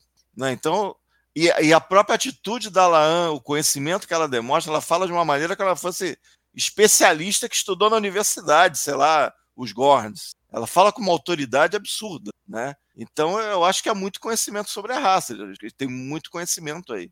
Que em princípio eu não, eu não vejo esse conhecimento no, no Arena. Então teria que fazer com amor, eu acho, aí a ponte do é. negócio. Não, pois é. Como, como disse o, próximo, o próprio Bruce Horak, falou que foi um episódio cheio de gornografia, né? foi gornográfico, Murilo? Fala aí. Foi, eu fiquei bem a cara do, do Decker. Fiquei, ai, vão, vão violar, vão violar. Não. Ai, ai, fiquei, mas na minha cabeça não, não violou. Eu tô ficando episódio 3, ah, é agora, é agora. Não, mas foi assim. Eu acho que a gente tem que. É um episódio super patrulhável, em cima. Eu acho que passa ali, que nem a, eu passando em química. Ele passou no 6, entendeu? Tá liberado. Putz. Não, mas, não, é que, é, ô, Castanha, eu passando em química ali, é o 5,5 que arredonda para 6 e passa. Entendeu? Tá, entendi. Foi. Mas qual é a teoria? Esse, esses Gorns desse episódio são os Gorns, eles são uma raça associada, eles convivem com a outra raça, são a mesma raça. Eu é acho que são a qual mesma. A teoria é o quê? Qual é a teoria? Bom, a minha teoria é de que são os mesmos. A gente é. só está vendo. Eles vão ficando velhos, eles vão ficando diferentes. Você ah, eu acho que sim, vão ficar mais humanoides, né? E, e, eu acho que uma discussão que se coloca aí é justamente o grau de ciência deles, né? Você colocou que o episódio é meio. Às vezes parece que eles são mais, às vezes parece que eles são menos, mas eu acho que muito disso aí tem o fato da Laan ter estudado na Gorn University, né? Porque, porque ela, ela dá uns palpites como se fosse verdade que ela fala assim: não, eles conseguiram camuflar os, os nossos eh, contra os nossos sensores. E aí depois. É que eles é... são poderosos, né? Então, mas depois o Mibenga fala: não, é uma propriedade natural deles. Uhum. Então, tipo, ela presumiu intenção em algo que, na verdade, é a seleção natural que produziu, é evolutivo. Né? Então, é, é, eu acho que às vezes ela, ela fala coisas como: ah, eu tô super sabendo, e na verdade ela tá descobrindo naquela hora. Tipo, por exemplo, a cusparada. Primeiro ela fala, não, isso é para cegar, tal. Ou alguém fala, sei lá, o se é o Spock Big fala Bang. ali. O É, Spock o fala. Spock. Então, aí depois ela fala, não, também é o método de reprodução deles. Ela tá concluindo isso aquela hora ou foi coisa que ela aprendeu na Gorn University? Entendeu? Não sei, não sei. Eu acho que Ela muito fala depois, ela fala, ela fala mais pra frente. É, então, dá- mas ela só falou depois, a hora que o Hammer tá falando, ó, vou morrer mesmo, Pra explicar e ela já sabia antes, ou ela só sacou naquela hora quando o Hammer falou aquilo. Entendeu? Então acho que eles estão muito tocando de ouvido e a Laan, pelo trauma, ela, como qualquer pessoa que tem uma visão pré-concebida sobre qualquer coisa, dá saltos de, de lógica e de fé. Tipo, não, é isso, é aquilo, é aquilo outro. Tem que ter- Muitas vezes ela tá da- palpitando É. com tá- base no fígado Tem que dela. ter a resposta. Então eu acho eu assim, Achei que tem muito material nesse episódio para a frota saber mais dos Gorns naquele momento, mas não sei. não tem, mas, mas é pode aí ser que tá. classificado, pode ser massageado, não sei. Eu acho assim, tem que. Toda vez que a gente assiste um episódio dos Gorns em, em Strange New Worlds, a gente tem que voltar e rever a arena. Eu fiz isso no 104, ainda não fiz isso depois do 109, mas acho que é um exercício. Porque eu, que eu me lembro, a arena tem duas coisas só: uma nave que é não identificada, não identificada é não identificada, não sabemos quem é. Que é a nave dos responsáveis pelo ataque a Cestus 3. E depois o Kirk falando: ah, o- a criatura que os Metrons chamam de Gorn são só essas duas informações que dizem respeito ao quanto se sabe ou não se sabe de Gorn. O resto foi tudo interpretação nossa. Com base nessas duas coisas, os fãs durante 50 anos falaram: não, aquele foi o primeiro contato com os Gorns. Mas isso é, é mais headcanon não. do que cânone propriamente dito. Entendeu? É mais o que está na cabeça dos fãs como uma interpretação dos episódios. Por isso que sempre que a gente vê Strange New Worlds, vale dar uma, uma reolhada em arena para ver tem um conflito real ou não tem. Ou o conflito está no que a gente achava que era. Porque eu acho que assim, esse barco já zarpou. Óbvio, a essa altura, que a Frota Estelar tem toneladas de informação sobre os Gorns na, na base de dados. Não tem mais como contornar. Tem depoimentos de múltiplos tripulantes, tem esse encontro com a galera que sobreviveu, que tem leitura de sensor, que tem talvez material preservado, que tem. Isso já foi. Se você acha que isso viola o cânone com relação à arena, já está violado. Considere violado. Se você acha que dá para coxambrar. Mas eu acho que essa, essa vai ser o debate eterno da patrulha do cânone. E cada novo episódio dos Gorn, eles estão empurrando o muro um pouquinho mais para frente, né? Vamos ver o que que como é que termina isso. Eu acho que em algum momento eles têm que encerrar esse arco. Acho que ainda não acabou, eu ainda quero ver os Gorns adultos, mas em algum momento eles vão ter e não vai poder fechar de um jeito, a não ser que, ih, caramba, acabei de ter uma ideia aqui. Não, mas é, você A acha que... Laan, a Laan Ah. nessa missão solo pode ver o que ela quiser. É, Ela não tá na, É, é, na é, frota é, estelar. Eu, eu pensei no oposto disso, mas você falou aí, eu tô pensando agora, eu tô achando que vai ser inevitável. É. Mas nós vamos junto com a Eu tava Lana. achando que ia ser uma coisa quietinho, pessoal, fechar, mas você falou aí, é, talvez seja inevitável. Com a Lana, É. missão? Talvez seja inevitável. É, tá certo. Porque assim, é, olha só, ela, ela vai atrás da É. família da menina, que tá fora do espaço da federação, Que provavelmente e a menina com tava alguma com outro alien que foi É. contaminado pelos Gorns. Ou seja, não tem Gorn nessa aventura da Laan, não vai ter mais em lugar nenhum. Eu, tá, eu sou ingênuo. Tá Talvez. ingênuo por que que você esperava, Castanha? É, que ia ser uma aventura pe- pessoal, assim, tranquila, conhecer o pessoal, bater um papo e tal, contemplar e fechar, mas é, eu sou ingênuo, acho que vai ter Gorn nessa aventura aí. Pode ser também, Castanha. Alguma até rota, talvez alguma rota que passe pelos dos Gorn, por isso que é- por isso que os três foram, foram capturados, aí fecha o pacote. Ah, Eu confesso que é uma coisa que me ocorreu agora. Quando ela pediu licença, meu único reflexo foi: ah, pediu licença, ok, talvez não esteja no próximo episódio, é mas na segunda ter um temporada a gente sabe que tá e vai tá. E, e- eu achei que tudo que ela fosse fazer aí ia acontecer fora de tela. Meu primeiro reflexo foi isso. Tipo, que a gente não ia ver ela indo com a menina para procurar. Tipo, ela pediu licença, a gente continua na Enterprise, ela vai fazer o negócio dela. Dependendo do que ela vir, ela vai. Ela não vai poder dar informação, talvez. Não, eu acho que ela pode dar a informação que ela quiser, mas vai ser só depoimento. Depoimento ela já tem um monte, Tá, tudo bem. né? Tipo, é igual quem vê disco voador. O cara pode te contar, te falar, não prova nada sobre nada, só te conta. Você acredita se quiser. Então acho que é já é uma maneira, é, Bom, mas a gente é uma sabe... maneira de continuar, talvez. E é a história dela, né? Entendi, é a história entendi. dela. Isso, Se alguém tem vínculo com os Gorns, é ela. Mas a gente sabe que nos, pelo menos nos datezinhos dela com Kirk Gorn não foi assunto. Não, acho que não, mas eu acho que a gente não deve ficar. Eu não sei se é date também. Murilo. É date ou é só de mão dada? Às vezes mão dada tá. Não, tem se beijam. Tem foto eles se Ah, tem beijo? Ah, Tem então tudo beijo, vai rolar datezinho. É, Ah, é o Kirk, né, meu? é o Você tá Kirk no esperando o Criador quê? Certo, de né? Não importa Eu a série. Criador Não é o importa... Eu acho que o, o cânone não nega que eles já se beijaram. É, Nem o Salvador não, Nogueira não tem, não que o tem nada nega. no cânone que O não. cânone não nega, por isso que eu digo. Eles se Mas não receberia o carimbo do Dini. Porque no, É, no- na novelização, do, na romantização do Motion Picture, foi escrita pelo próprio Roddenberry, ele, ele comenta os rumores de que tinha uma coisa entre. É, entre o Spock e o Kirk, mas o Kirk fala: não, isso aí não tem nada a ver e tal, não sei o quê. Caralho. Então ele já estava respondendo ali a slash fiction de Kirk e Spock já na, na romantização do The Motion. Então não, se Kirk e Spock tiverem alguma coisinha, não receberá o carimbo do Gene. Não, peraí, vocês estão de sacanagem comigo, né? Nada, o quê? Por quê? Eu tô falando que- não, não, não, não, gente. Ué, não Murilo dá. perdeu a virgindade. Cadê a sensibilidade evoluída do século Não, XXIII? desculpa, o Kirk e. Spock. Não, não, não. Perdeu, perdeu a sensibilidade evoluída. Isso, não, não vamos debater. Não, não, vamos acabar, vamos de acabar antes, vamos acabar antes que ponha fogo no circo aqui. É, Não, vocês estão falando sério. Calma, agora calma, vocês estão falando sério. Não, a gente tá. Ué, nós estamos falando sério, nós estamos falando uma possibilidade. Tem alguma coisa no cânone que proíba? Ah, mas tem uma coisa que proíbe a minha avó ser capitã da, da, da Enterprise? Então Não. não vai Se o Akiva decidir que a sua avó vai ser capitã da Enterprise, pode acontecer. É, sim, mas é, a- é a mesma chance de eles fazerem isso com nós. Isso é completa misericórdia, tá É, louco? Marcelo tá aí mesmo. Mas o Murilo ele não tá entendendo o espírito do negócio. Ninguém tá falando o que será feito. Nós estamos dizendo o que poderia ser feito. Ah, não, é que eu, eu entendi a fala de vocês, vocês estavam achando que ia acontecer. A sua patrulha não é do cânone, não, viu, Murilo? Essa patrulha aí é outra. Não, Essa aqui. patrulha aí é de Murilo, outra não vale não, natureza, hein. Murilo? Não, Murilo, não, não. aí- Patrulheiro. Vamos trocar o rumo da prosa. É, não, é, eu acho que nesse, nesse tom de troça completo, a gente Salvador, pode...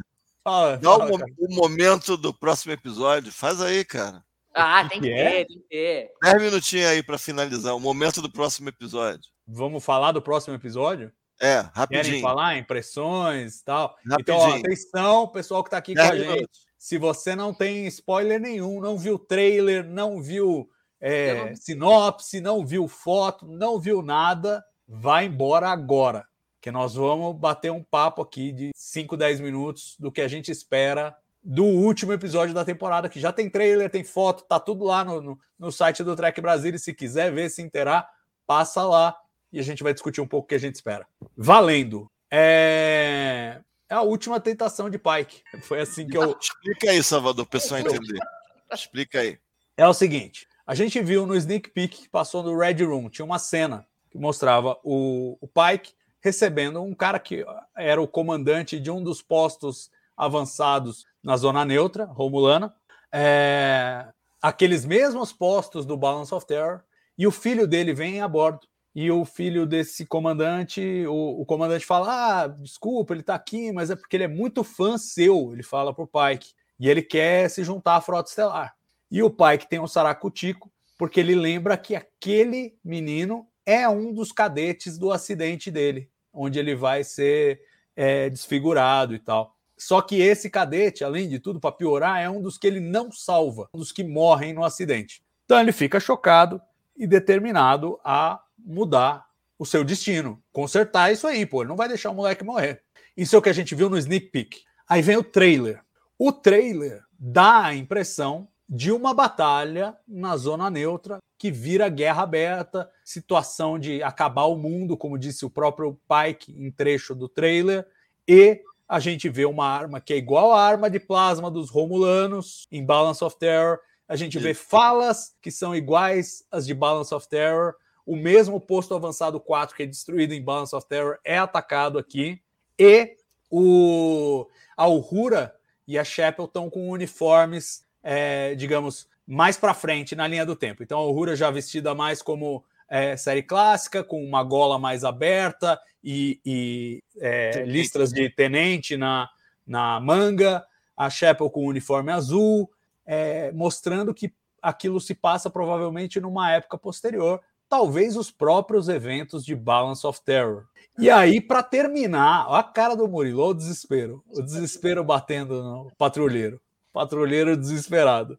Para terminar, a sinopse do episódio, que foi divulgada é, hoje pela, pelo Paramount Plus, diz o seguinte: é, o pai que descobre um jeito de mudar o seu destino, mas recebe uma visita do pai que do futuro que fala que ele não pode fazer isso. A minha leitura, a minha leitura é o seguinte: pai que decide mudar o destino, gera uma linha do tempo alternativa em que o Kirk nunca assume a Enterprise e o pai que continua na Enterprise, porque não teve o um acidente, continua na Enterprise, o pai que vive os, os eventos de Balance of Terror. Só que dá uma merda naquele momento e vira guerra total com os Romulanos. E aí o pai que volta no tempo para falar: pai que do passado, não faça isso. Você vai fazer merda. Aceita o seu destino que é o caminho certo para a história, senão é fim do mundo para a federação, para todo mundo. Essa é a minha hipótese. E por que a última tentação de Pike? Porque lembra muito a última tentação de Cristo, né? Cristo torturado no, no filme e tal, e ele é, é, crucificado, aquela coisa, pai, por que me abandonaste e tal, não sei o que. Aparece uma criança na frente do Cristo crucificado. Fala, não, imagina, seu pai não ia querer que você passasse por tudo isso e tal, e não sei o que.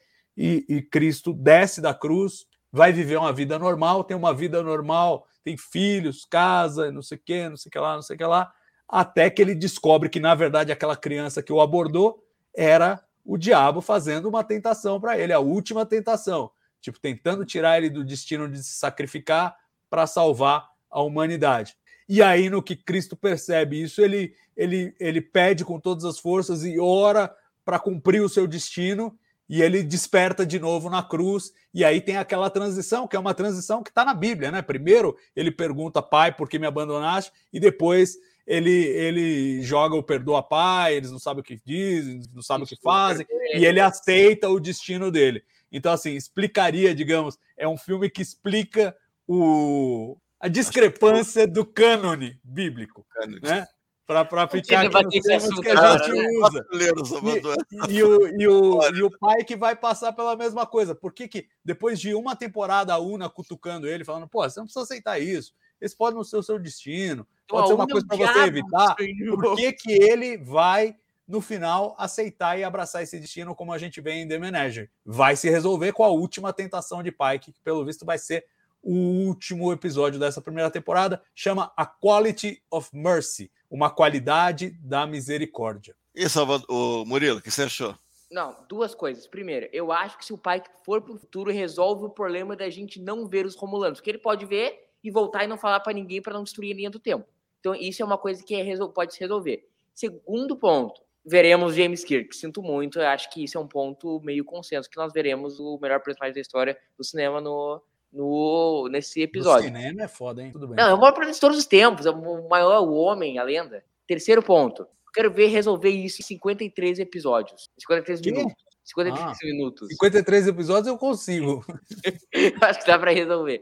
Em 53 minutos eu acho mais complicado de resolver. Quem sabe não vai ser um episódio maior. Então, assim, a gente vê em Stranger Things, não que isso seja carta que a gente vê episódios de duas horas e meia. Não que episódio vai ter duas horas e meia, não é isso que eu tô dizendo. Que eu acho que eles podem se permitir fazer um episódio um pouquinho maior. Quarto, mano, é um rolo para resolver esse episódio que, meu amigo, é, eu tô morrendo de medo. Porque, olha, é um puta rolo o episódio. Eu acho que, eu acho que na verdade, eu, eu, eu, sinto o contrário de você. Eu acho que eles, eles contaram a história inteira antes de exibir o episódio. O que, que você acha, Castanha? Não, olha só, é, esse tipo de episódio é necessário, porque quando, quando tem essa coisa de, ah, daqui a tantos anos você vai ter esse acidente, vai salvar algumas pessoas, você vai virar um cadeirante do inferno falando sim ou não com bolinha de, no peito, né? Você não sabe que vai ter eventualmente um final feliz, em algum sentido, em, em Talos. Mas é, é um episódio necessário.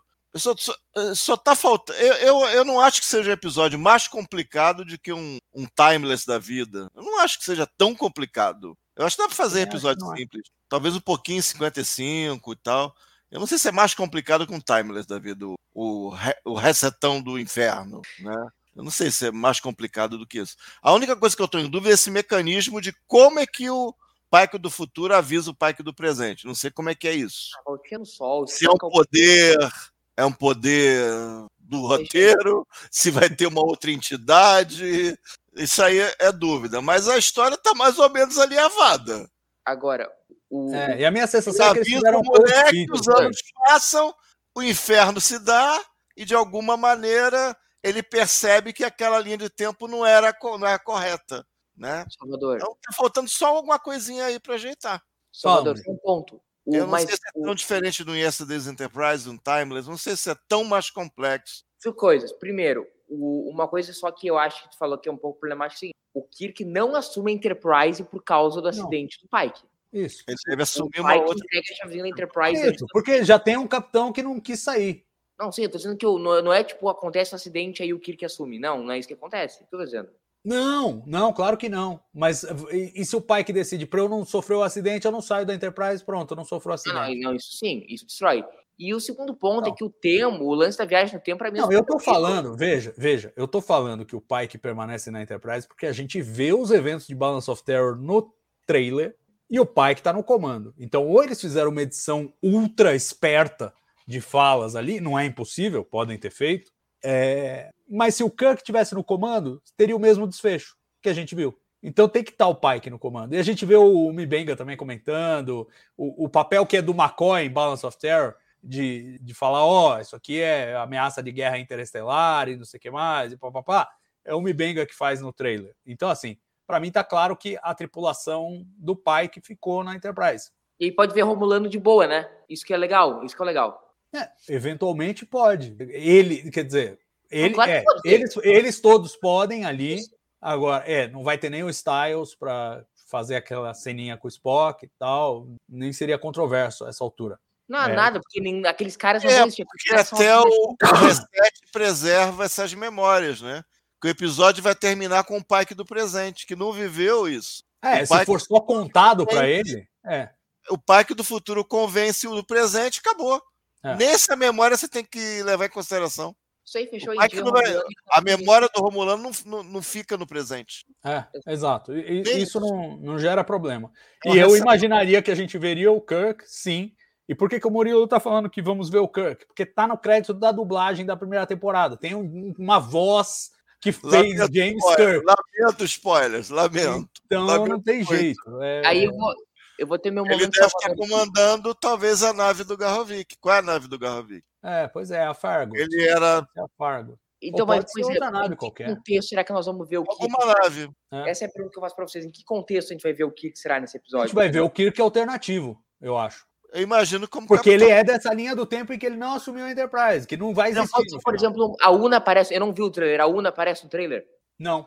Ele pode ser o primeiro oficial da Enterprise? Não. Porque na ponte não tá, então ele tá de folga nessa hora da batalha. Ah, é que eu não vi o É, então, ele não, ele não tá na ponte. E, e, a Una também não tá. Mas a Una tá no sneak peek, porque é aquela cena do presente lá, que os caras estão construindo ainda o posto avançado e tal. Então.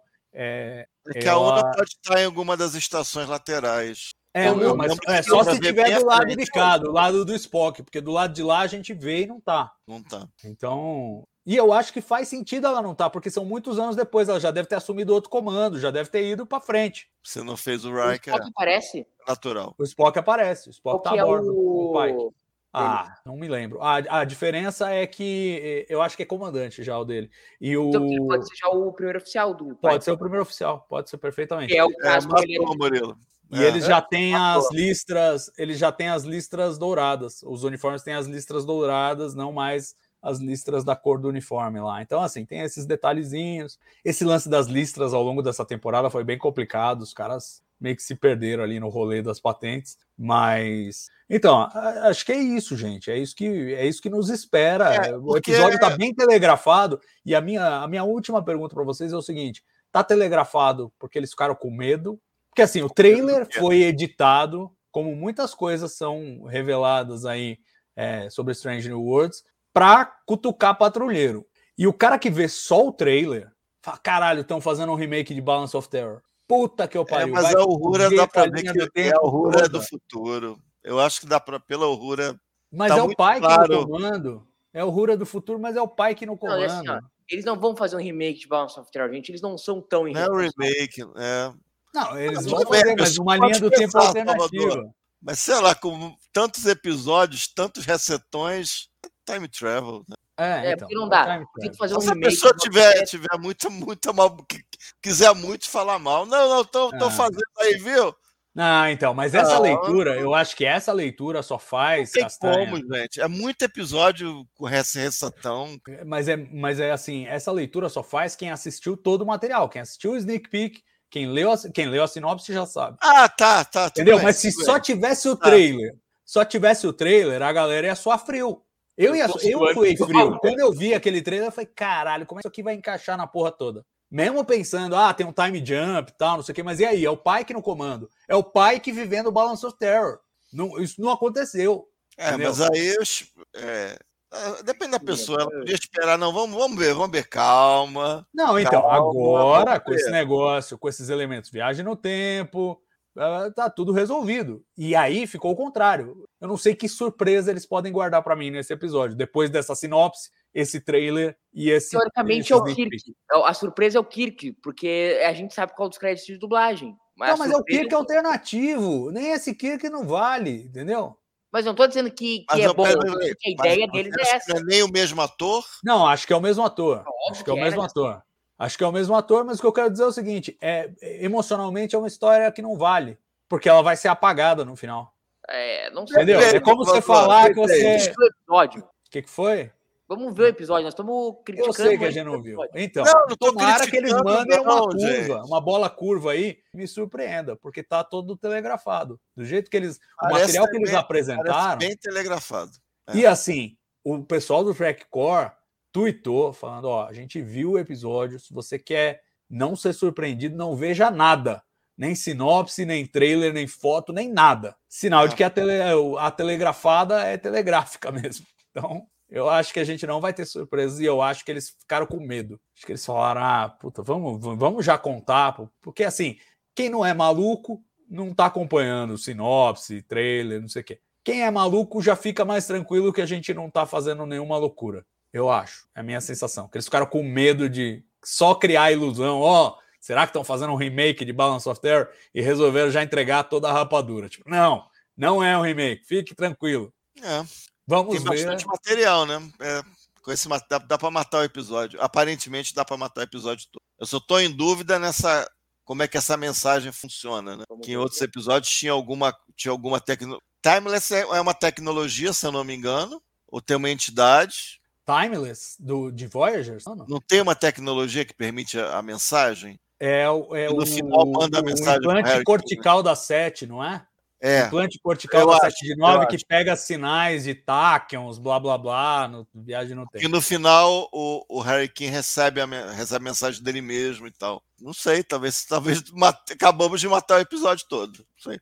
Nós estamos bug É. de palpite. Né? É, vamos ver. Eu, eu acho Isso que é o legal. mistério- é- é- Esse eu tô achando que vai ser, vai ser legal, porque eu acho que é necessário. Porque, pô, por que, que o cara, né? Por que o cara vai aceitar? Porque o cara não vai lá, conta pro moleque todo, ó, não vai pra frota, vocês não se vão se ferrar, eu não vou aparecer lá, você também não vai, eu não vou lá. É isso. Eu é vou, eu vou, eu vou para Montana, eu vou criar cavalo, eu vou ficar lá, eu vou arrumar aquela capitã lá que eu tenho, eu pego mais mais cinco capitães, eu vou ficar lá, não vou sair da fazenda nunca. Eu vou cheirar É isso. esterco e eu não vou virar cadeirante com Bibi 0 e 1. Não vou virar. É. Agora, e aí chega, chega o Pike do futuro e fala: beleza, você pode não ir, mas o mundo vai acabar. É, só vai você, Agora- sobrar você. Agora, só pra fazer um momento aqui, elucubração do futuro de Star Trek.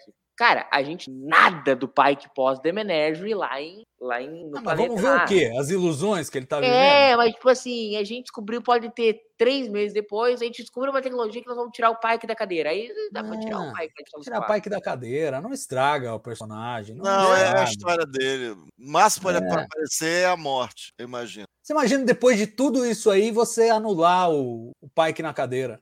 Depois de toda essa. Você, você fez uma série inteira para falar do Pike, a jornada do Pike para cadeira. E aí depois você fala, ah, não, aí passou três meses e Eu não resolveram. sei se dentro da produção eles têm a ambição de fazer um, um The Menagerie com esses personagens da, da, da Strange Strange New World. digamos, pelo tipo Trials and Tribulations, eles fazendo as coisas sem ninguém perceber que eles estão fazendo as coisas, ajudando o Spock a levar o Pike a latá-los. Não sei se eles têm esse, esse interesse de fazer um episódio assim, lá pro final, quinta temporada. Não sei. Que série É, eu, eu não faria. Talvez. Eu acho que o que é mais controverso, o que é mais controverso nisso tudo é o seguinte: é continuidades, descontinuidades visuais que você poderia ter resolvido simplesmente mantendo as linhas eh, do tempo sem crossover. Você faz um episódio assim de futuro que se passa na época da série clássica, na Enterprise, durante Balance of Terror. Você mandou tudo isso aí para as picas. E Pode ser coisa de patrulheiro do cânone, mas eu achava que eles podiam pelo menos tentar manter a ilusão, porque assim, Star Trek nunca teve continuidade visual. O salto entre é, a série clássica e motion picture é grotesco, né, visualmente. Mas pelo menos um não pisava no pé do outro. Então você na sua cabeça se organizava. Não, até 2270 tinha esse cenário de papelão. Aí 2273 já estava mais bonitinho, já era outra coisa. A vibe anos 80, faz uns decotão na roupa e tá. Tudo bem, você aceita. Agora, os caras sobrepondo, eu acho que era uma ilusão que não É, vale a pena já- se quebrar. Já foi. Mas já foi, né? Mas já, Já foi. foi. Já foi Essa e nós já temos que ir também, né, gente? Vamos Tá bom, também. gente. Esse É bateu isso aí, olha. Castanha, Murilo, foi um prazer bater um papo com vocês. Vamos ver o que nos aguarda no décimo episódio. Queria agradecer com todo mundo que ficou com a gente até essa hora, quase três horas de live, para falar tudo sobre é, All Who Wonder e também, claro, além de Those Who Wonder, falar do um pouquinho, né, uma palhinha do que podemos esperar do episódio final da primeira temporada de Strange New Worlds. Pois é, passou rápido, acabou a primeira temporada, gente. Falta um episódio e a gente volta semana que vem para esmiuçar esse, esse último segmento e depois vamos aguardar um bom tempo. Pelo visto, vai ter um hiato de episódios. Já já vem Lower Decks, depois Prodigy e Picard, e aí Strange New Worlds de novo. Vai demorar um pouquinho até lá, mas temos muito Star Trek pela frente. Um grande abraço e até semana que vem. Tchau.